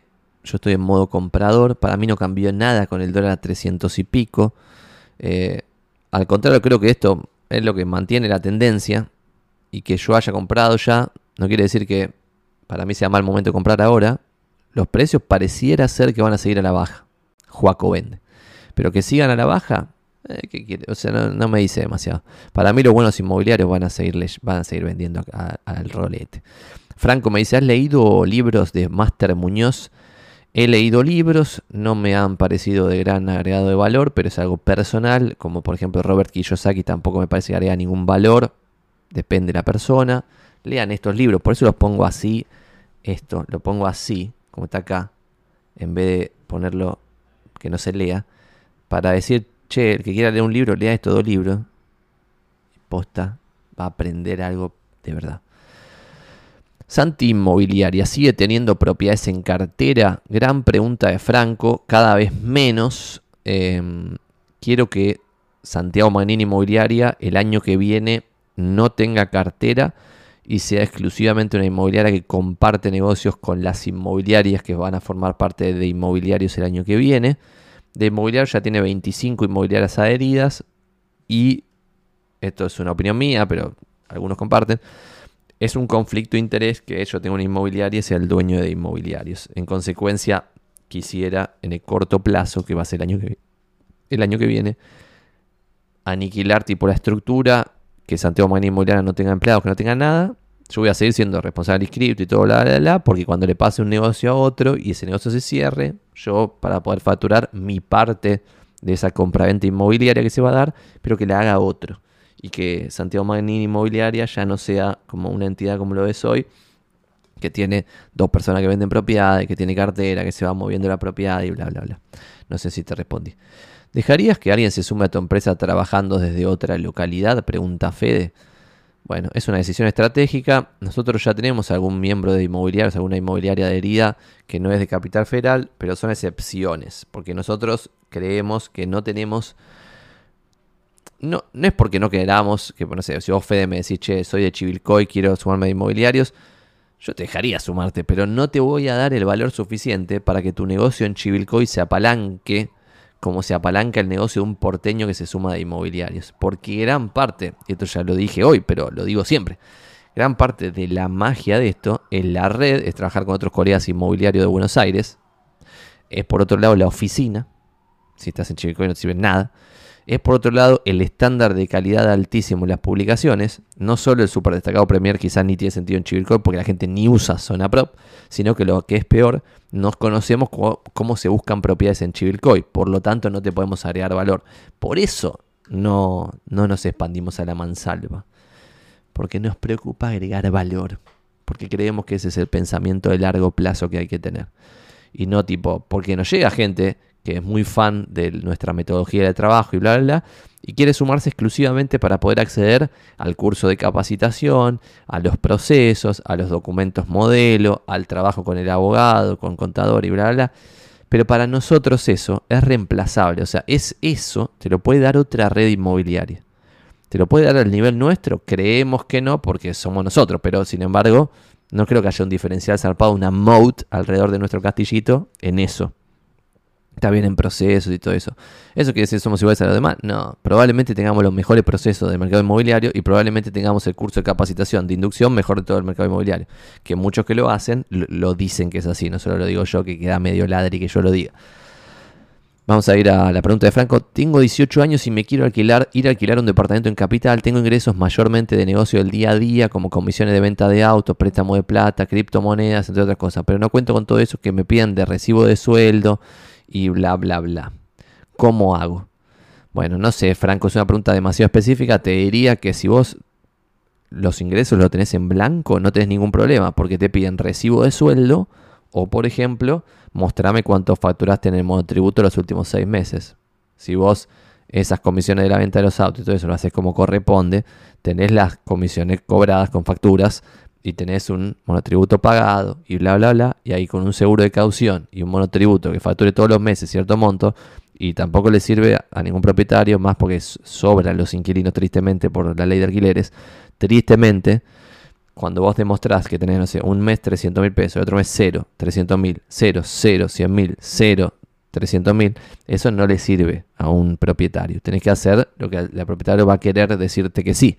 Entonces es todos los meses mínimo 150 mil pesos y de ahí para arriba ponerle que oscilar entre 300 y 150 para poder garantizarle, mira, te estoy alquilando esto de 50 porque mínimo 150 gano. Si no, alquilaría algo de 150 si me garantizas el 300. Ponele. Y con un seguro de caución ya está.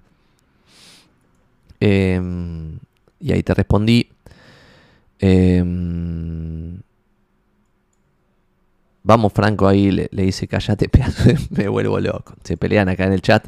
El hecho de dar clases o ser speaker, ¿lo ves por el lado del karma marketing o para descubrir posible talento en alumnos, reclutados, etcétera? Me gusta la idea para aplicarlo. Manu, sin lugar a dudas, ser speaker es de los mejores métodos de prospección que existen.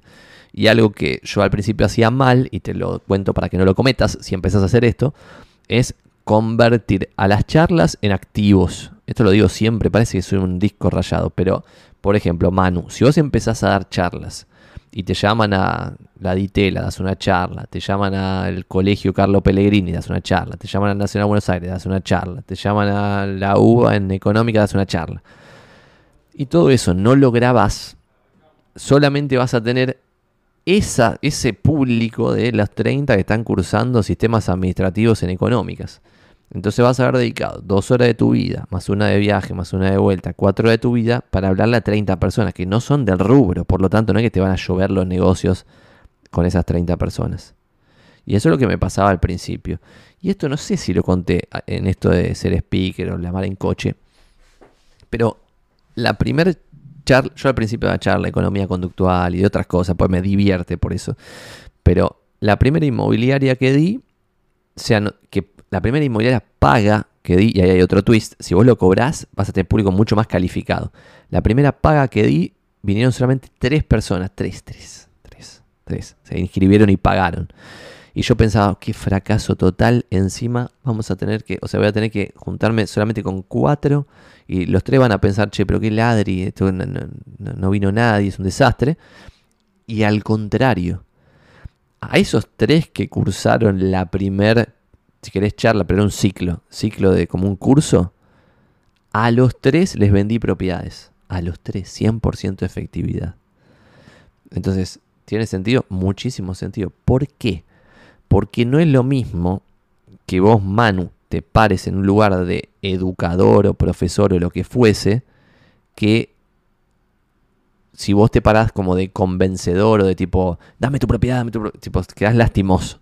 En cambio, del otro lado es, te cuento lo poco, mucho que sé, de la forma en la cual me sale, vos tratás de aprender y de vuelta, esta filosofía que acabo de decir del muchacho de Chivilcoy, si no te podemos agregar valor, tipo, no, no, no, no quiero ni siquiera tenerte como cliente, porque es una relación de corto plazo, una pedorrada que me saca de foco, y esto es lo mismo, si vos tenés una filosofía de, che, cada vez que vaya a dar una charla, solo me voy a preocupar 100% en que esto sirva y agregue valor. Eso fue siempre mi filosofía. Pensaba que al principio yo la charla la daba para divertirme. Pensaba exclusivamente en eso. Entonces después mantuve esa filosofía. De tipo, che, voy, ¿quiénes son los que van? ¿Quiénes son estos tres? Fulano, Mengano, Sultano. Lo googleo un poquito, me fijo un poco. ¿Le sirve este contenido que ¿Qué puedo adaptar? ¿Qué puedo cambiar? Listo, pim, pum, pam. Bueno, así al principio. Después metí otras charlas pagas más, 30 personas, un poco más de movida, bla, bla, bla. Pero tampoco es que me llovían los negocios. Quizá de las 30 me llegaban tres negocios. Con el correr de los meses. No es que terminaba la charla y me decían, Santi, tengo estas tres propiedades, toma, pumba. No, con el correr de los meses mantenía una relación, pim, pim, pim, pim, pim, base de contacto, ya lo dijimos mil veces, 4551. Y después de mucho tiempo me llegaban ahí tres negocios de los 30 que habían ido al curso. Sin embargo, el hack que encontré, que te lo comparto Manu, es desde el primer momento vos tendrías que empezar a grabar el contenido con, cierto nivel mínimo de dignidad y calidad para que después eso te sirva para seguir facturando hasta el día de hoy. Yo tengo charlas subidas en YouTube, porque esto me avivé en el 2018, creo, a grabarlas. Había empezado un poco antes a darlas. Pero las charlas que tengo subidas del 2018, que muchas cosas ya quedaron desactualizadas, siguen al día de hoy, en julio del 2022, cuatro años después, generándome leads de propietarios interesados en vender, generándome leads de gente que quiere trabajar en de inmobiliarios, etcétera, etcétera. ¿Y qué es lo interesante? Que hay procesos, especialmente este de reclutamiento, que ahora nos están asesorando de que es una palabra medio garcha, reclutamiento que tiene una cosa militar, no sé. Bueno, pero es como atraer talento, ponele. La atracción de talento es un proceso aún más lento que el de la compraventa inmobiliaria. Nosotros acá hay personas en de inmobiliarios que se han sumado después de un año y medio de consumir contenido nuestro. Entonces tenés que garantizarte que hoy te descubra alguien que consuma un producto que sirva, tipo una webinar de dos horas que agregue valor, y que después de eso te siga consumiendo, te siga viendo la cara, te siga escuchando y bla, bla, bla por un año y medio. Porque al mes 19, ponele, va a decir, ya está, tengo que ir a laburar con Santi porque me sirve mucho más que estar trabajando con Menganito. Entonces eso es muy lento, muy karma marketing. Y solamente puedes mantener esto si tenés un negocio que funciona. Otro error. Tratar de hacer la gran Santi sin tener el bendito negocio que funciona. Al principio yo agarré la propiedad de 13 metros cubiertos en Avenida Santa Fe para venderla y iba a la oficina todo el día para que me den un producto pronto eh, y hablaba con todos mis conocidos de forma directa en el 455 para conseguir un producto pronto, para venderlo pronto y por eso metí las 5 ventas creo en los primeros 9 meses y después no puedes pretender desde el cero vender dos propiedades por mes, pero sí puedes pretender empezar combinando un 4551, un plan de contacto sistemático sobre tu base de relaciones con uno de estos métodos que construye futuro, que construye un activo que el día de mañana te va a servir. Inclusive cuando vos quizás subís ese video, subís ese contenido y no lo consume nadie y decís qué pérdida de tiempo estoy metiendo, hice todo este video, toda esta webinar, toda esta cosa, no la consume nadie. Bueno, ahí hay, hay un activo que quizás hoy no te da una renta, pero quizás cuando tenés una comunidad de 50.000 personas en Instagram, ponele, subís un videíto que ya hiciste hace dos años y ese videíto ahí sí se consume. Al consumirse tenés un montón de contactos. Después de esos contactos tenés un montón de pedidos de tasación. De los pedidos de tasación te llegan tasaciones verdaderas. De las tasaciones verdaderas captás alguna propiedad. De las captaciones reservas algunas y de las reservas vendés alguna. Todo eso pues subiste un video hace un año y medio. Es, es interesante. Vamos a ver. Fede dice, ¿cómo hago para traer a los mejores capacitadores tres veces por año a mi inmobiliaria sin que me rompan la cabeza con el precio? Imposible, Fede. Pero ahora te voy a decir cómo yo cobro y quizá de esa forma respondemos a tu pregunta.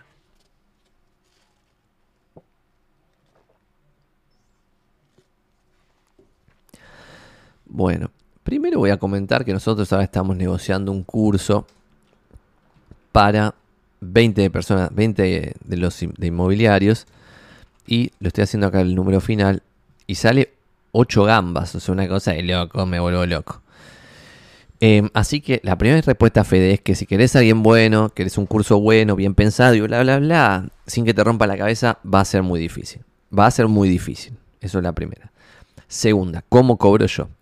Como tengo esta filosofía de construcción de activos, lo que yo siempre hago es, che, quieren una charla mía, no sé qué, la mar coche, bla, bueno, mil dólares, pim. Pero si vos me dejás grabar la charla y hacer tal cosa con el contenido y después reciclarlo y bla, bla, bla y lo que sea, quizás hasta te la regalo si me caes bien. Entonces como, bueno, sí, yo, voy a Century 21, voy a Remax, voy a, a Zona Prop, a Mudafy, de todos estos lugares fui posta.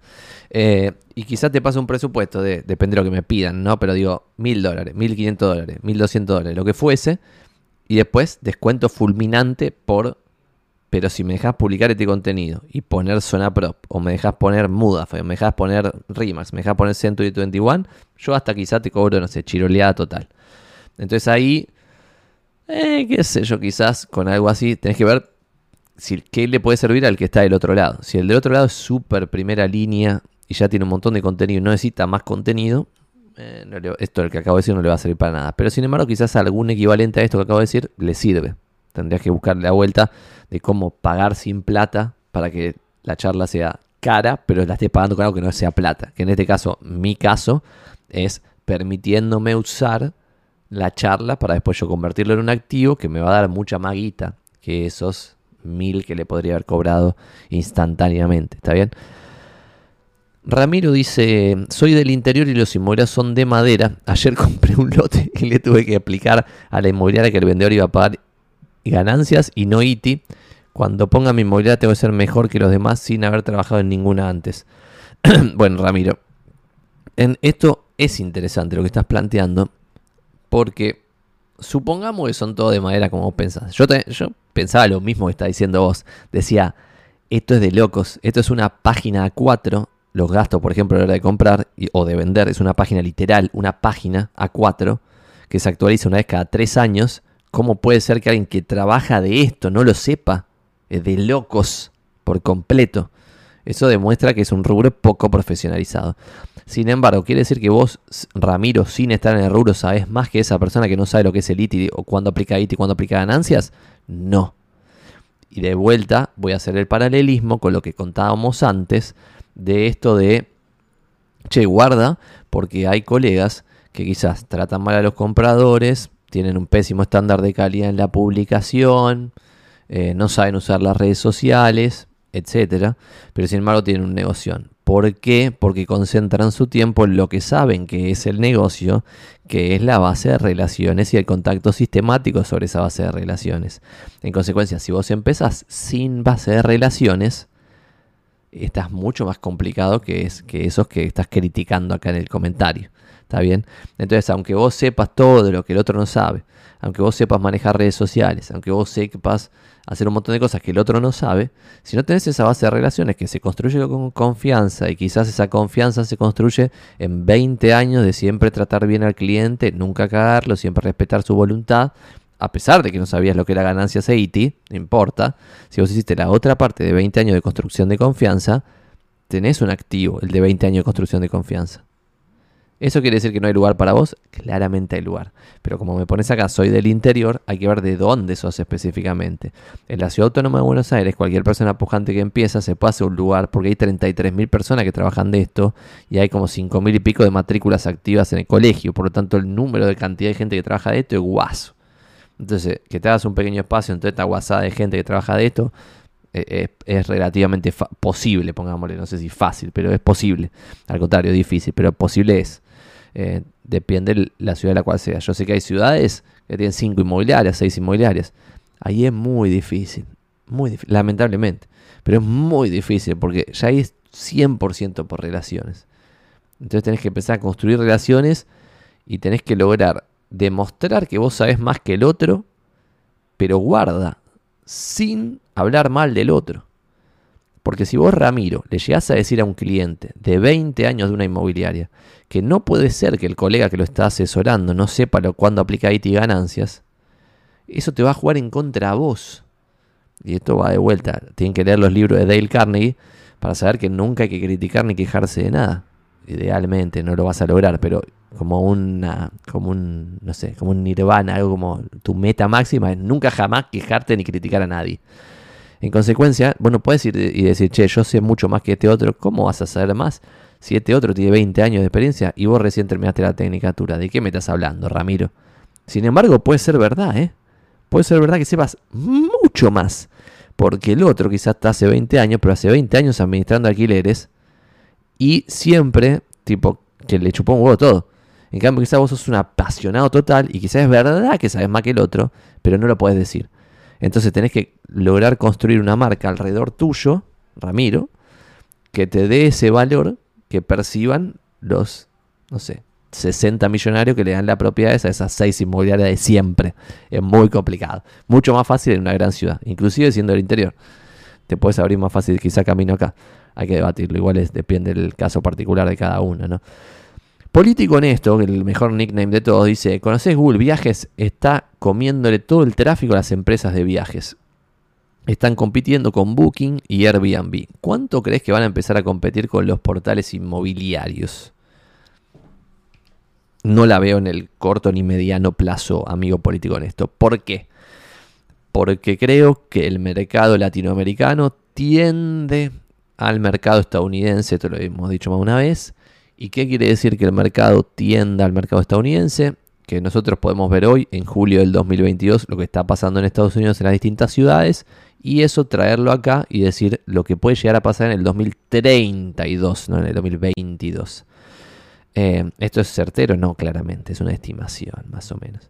En Estados Unidos, los portales inmobiliarios están concentrados, se compran entre ellos, ya lo dijimos, por ejemplo, Silo compró a Trulia y se convirtió en el portal número uno, pero por escándalo. Después viene Realtor.com y después viene Redfin, que es un portal inmobiliario, pero además es una inmobiliaria que tiene un equivalente en Buenos Aires y en Ciudad de México. Bueno, dicho todo eso, como en Estados Unidos no hay un Google Inmobiliarias, como hay un Google Viajes, ¿Por qué? Porque la decisión de comprar un viaje es mucho más fácil de robarse por Google, porque la gente esa decisión la empezaba en Google. Ponía pasaje a Madrid en agosto, lo ponía en Google. Entonces es mucho más fácil que Google te tire arriba de todo un aviso de ellos mismos diciendo comprámelo a mí. O sea, o que tenga proveedores específicos que están en ese coso arriba de todo. Y ya está. En cambio, la decisión de compra de una propiedad o la decisión de poner en venta una propiedad, que es lo más importante para el inmobiliario, es claramente un proceso mucho más largo, más difícil y no se van a meter en ese camino, me parece, al menos en Latinoamérica en los próximos 10 años, porque hoy no tiene sentido que lo hagan en Estados Unidos, pareciera ser.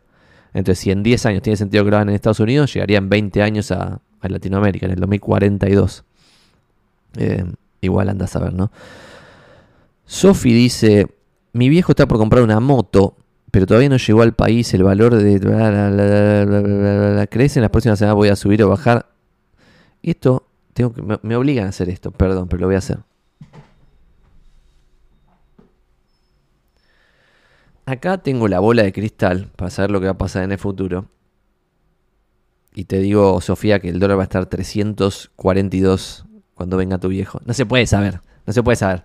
Eh, tengo la bola de cristal justamente para joder con esto. El futuro siempre es impredecible. Si vos le preguntabas a la gente hace un mes cuánto va a estar el dólar, nadie te hubiera dicho 340, nadie. Si vos, al contrario de esto, ah, te ibas un año y medio atrás, cuando la devaluación era fulminante y subía todo el tiempo y subía todo el tiempo, y le decías, che, ¿cuánto creen que va a estar el dólar en un año? Y en un año al mismo valor que estaba en ese momento, nadie hubiera acertado, todos hubieran dicho ahí sí 400 porque no paraba de subir de 100 a 200, pum, pum, pum, pum, pum, pum, pum. Entonces, siempre el futuro es impredecible en cualquier lugar del mundo, bajo cualquier circunstancia, y más aún en Argentina. Así que no tomen decisiones tratando de prever el futuro.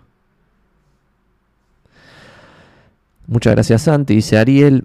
Vamos, carajo. Second dice que va a ser el próximo coreano inmuebles. Te apuesto lo que quieras. Bueno, amigo Second, eh, apostemos, hagamos una apuesta. Eh, hay que hacerlo. Para mí es una gran idea los coreanos inmuebles. Big en TikTok ya están empezando a aparecer algunos videos a ese nivel. Pero hay que hacerlo copy-paste de coreano inmuebles. ¿eh? Hay que volar el dron, hay que tener varias cámaras hay que estar ahí vestido cheto, hay que hablar bien, tiene que haber un guion, tiene que haber una cantidad de videos coherente en el tiempo y no dos videos de propiedades y después no hacerlo nunca más. Así que si querés apostamos. ¿Querés apostar 24 videos a lo coreano inmuebles para diciembre del 2023? Y si logras eso, no sé, ponerle un precio a algo. me, creo que metes en WhatsApp, así que me mandas un WhatsApp. Eh, Marcelo Tincani dice, es el caso del que manejaba todo desde un bar en Puerto Madero. Exacto. Y está lleno. Y quizás algunos facturan fortuna. O sea, facturan fortuna, ¿eh? Algunos quizás descontrolados. Santi, ¿qué crees que vaya a pasar con la Fed hoy? Me hacen preguntas de futuro, está bueno porque con esta bola de cristal puedo tirar la posta. Y de vuelta, lo que estima el mercado es que va a aumentar 0,75% la tasa. Ojalá suba a 1%, así se hace mierda todos los activos aún más y es mejor momento para comprarlos. Pero lo que estima el mercado es 0,75. Ojalá que sea 1%, lo digo yo. ¿Por qué? Para que se desinfle aún más el delirio de, la evaluación de algunos activos que sigue estando hoy. Em,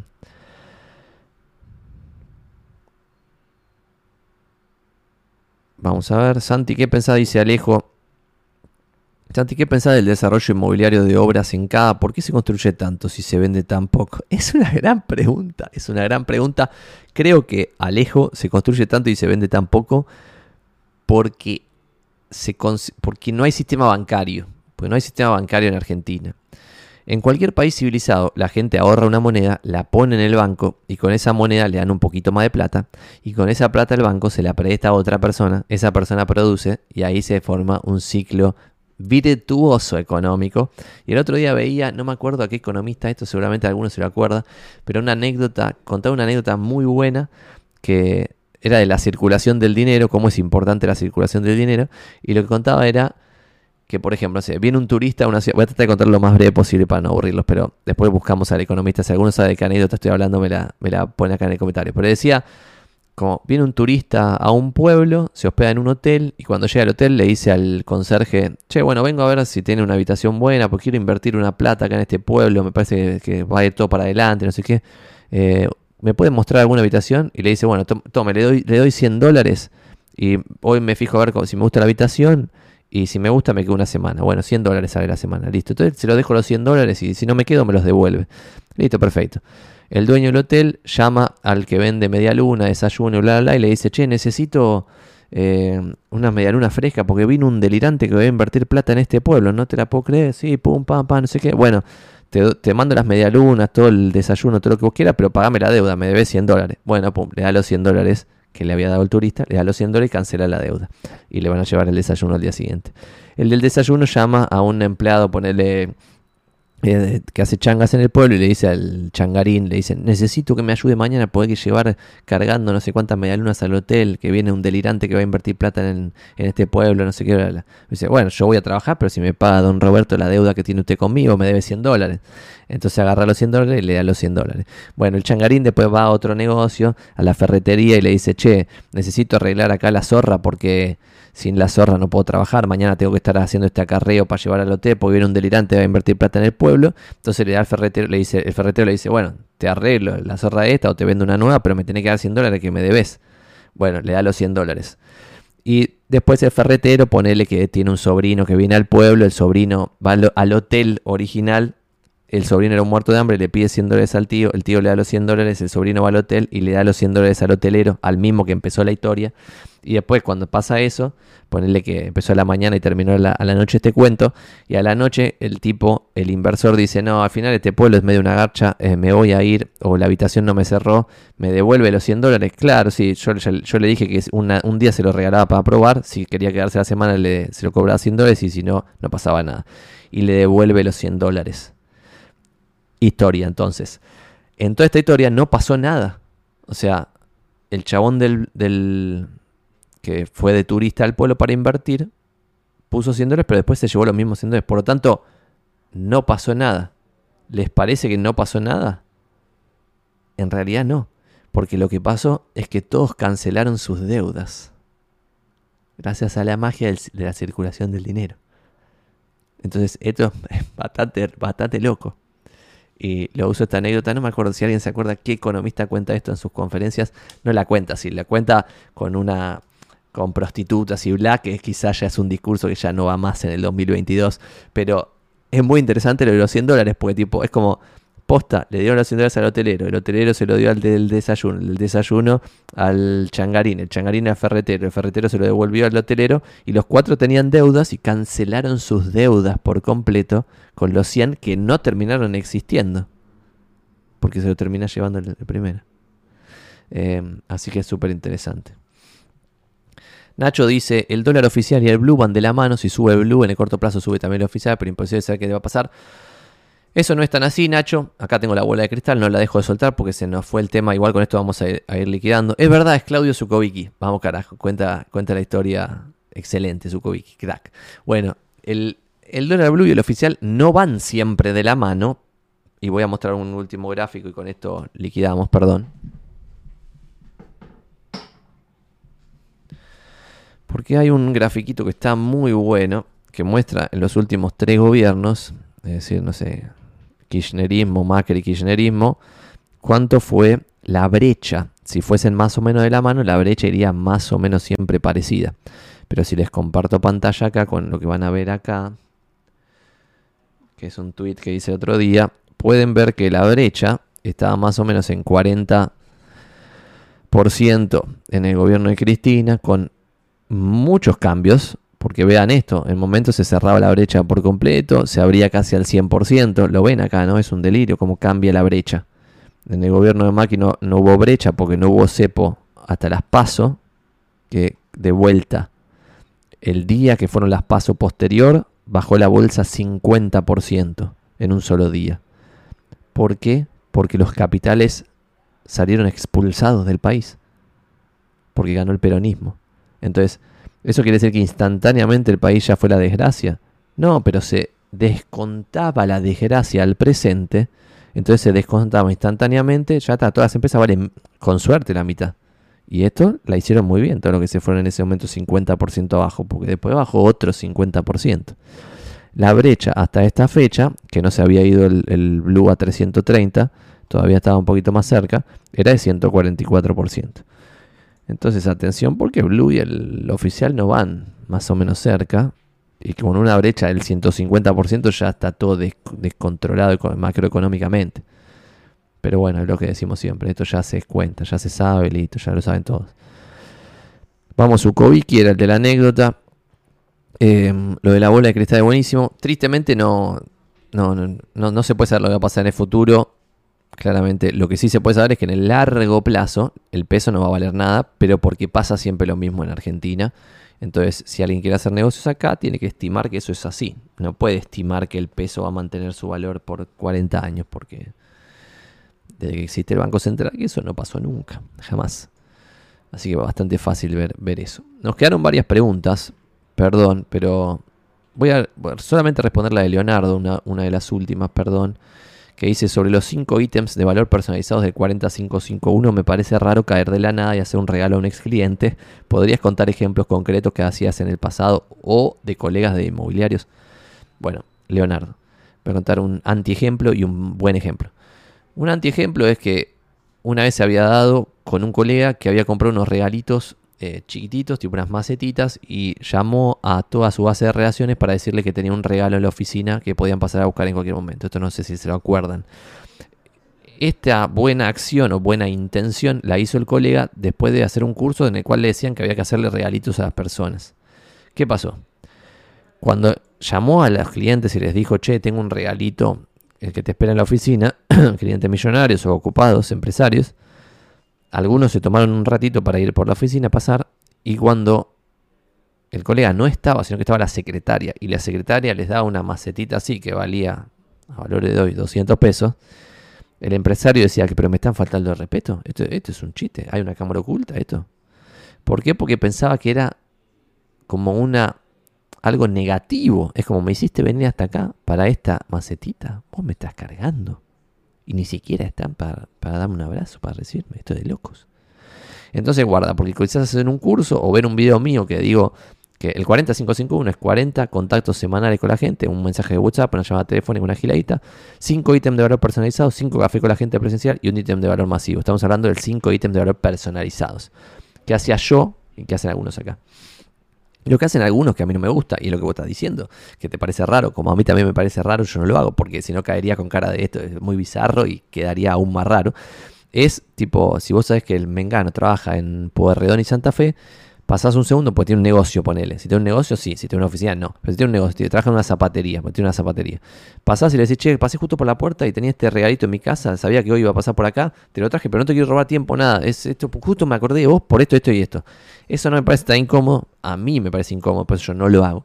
Pero sí, acá muchos lo hacen y les sale bien. Es, esa es la forma en la cual hacerla.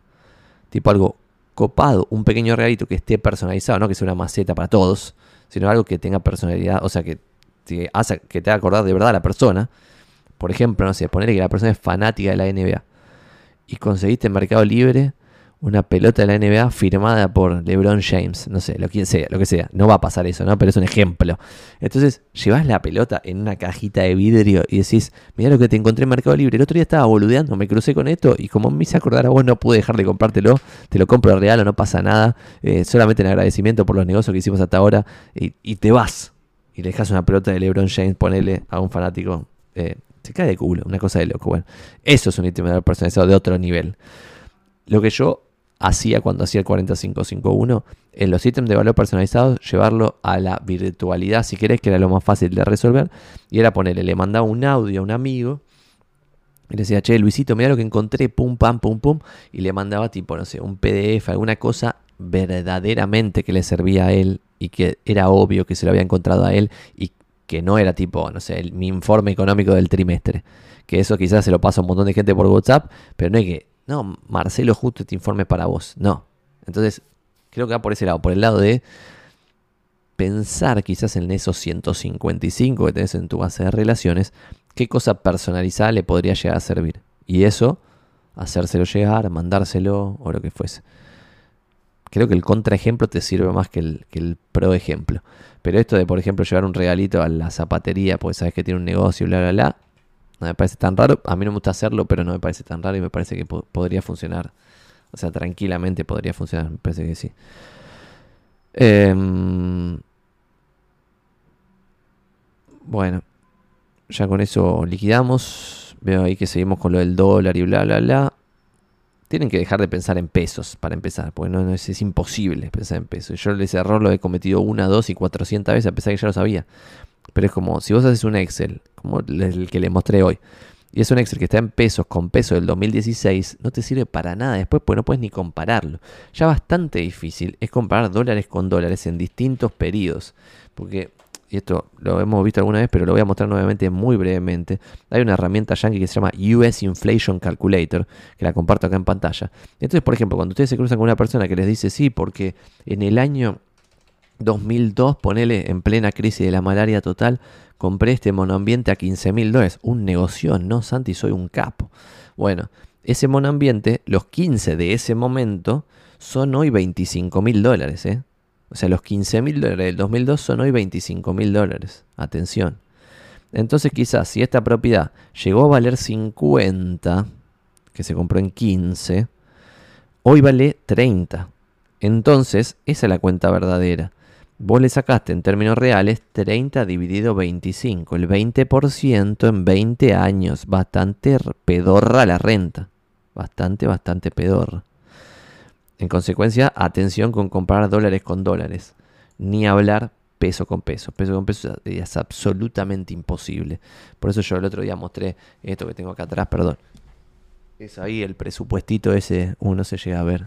El presupuesto este que está acá de la primera imprenta que me imprimió la revista y bla, bla, bla, que dice 200 y pico de pesos. Pero son 200 y pico de pesos del 2000. O sea, yo terminé la primaria, la secundaria en el 2004. O sea, es un presupuesto del 2004.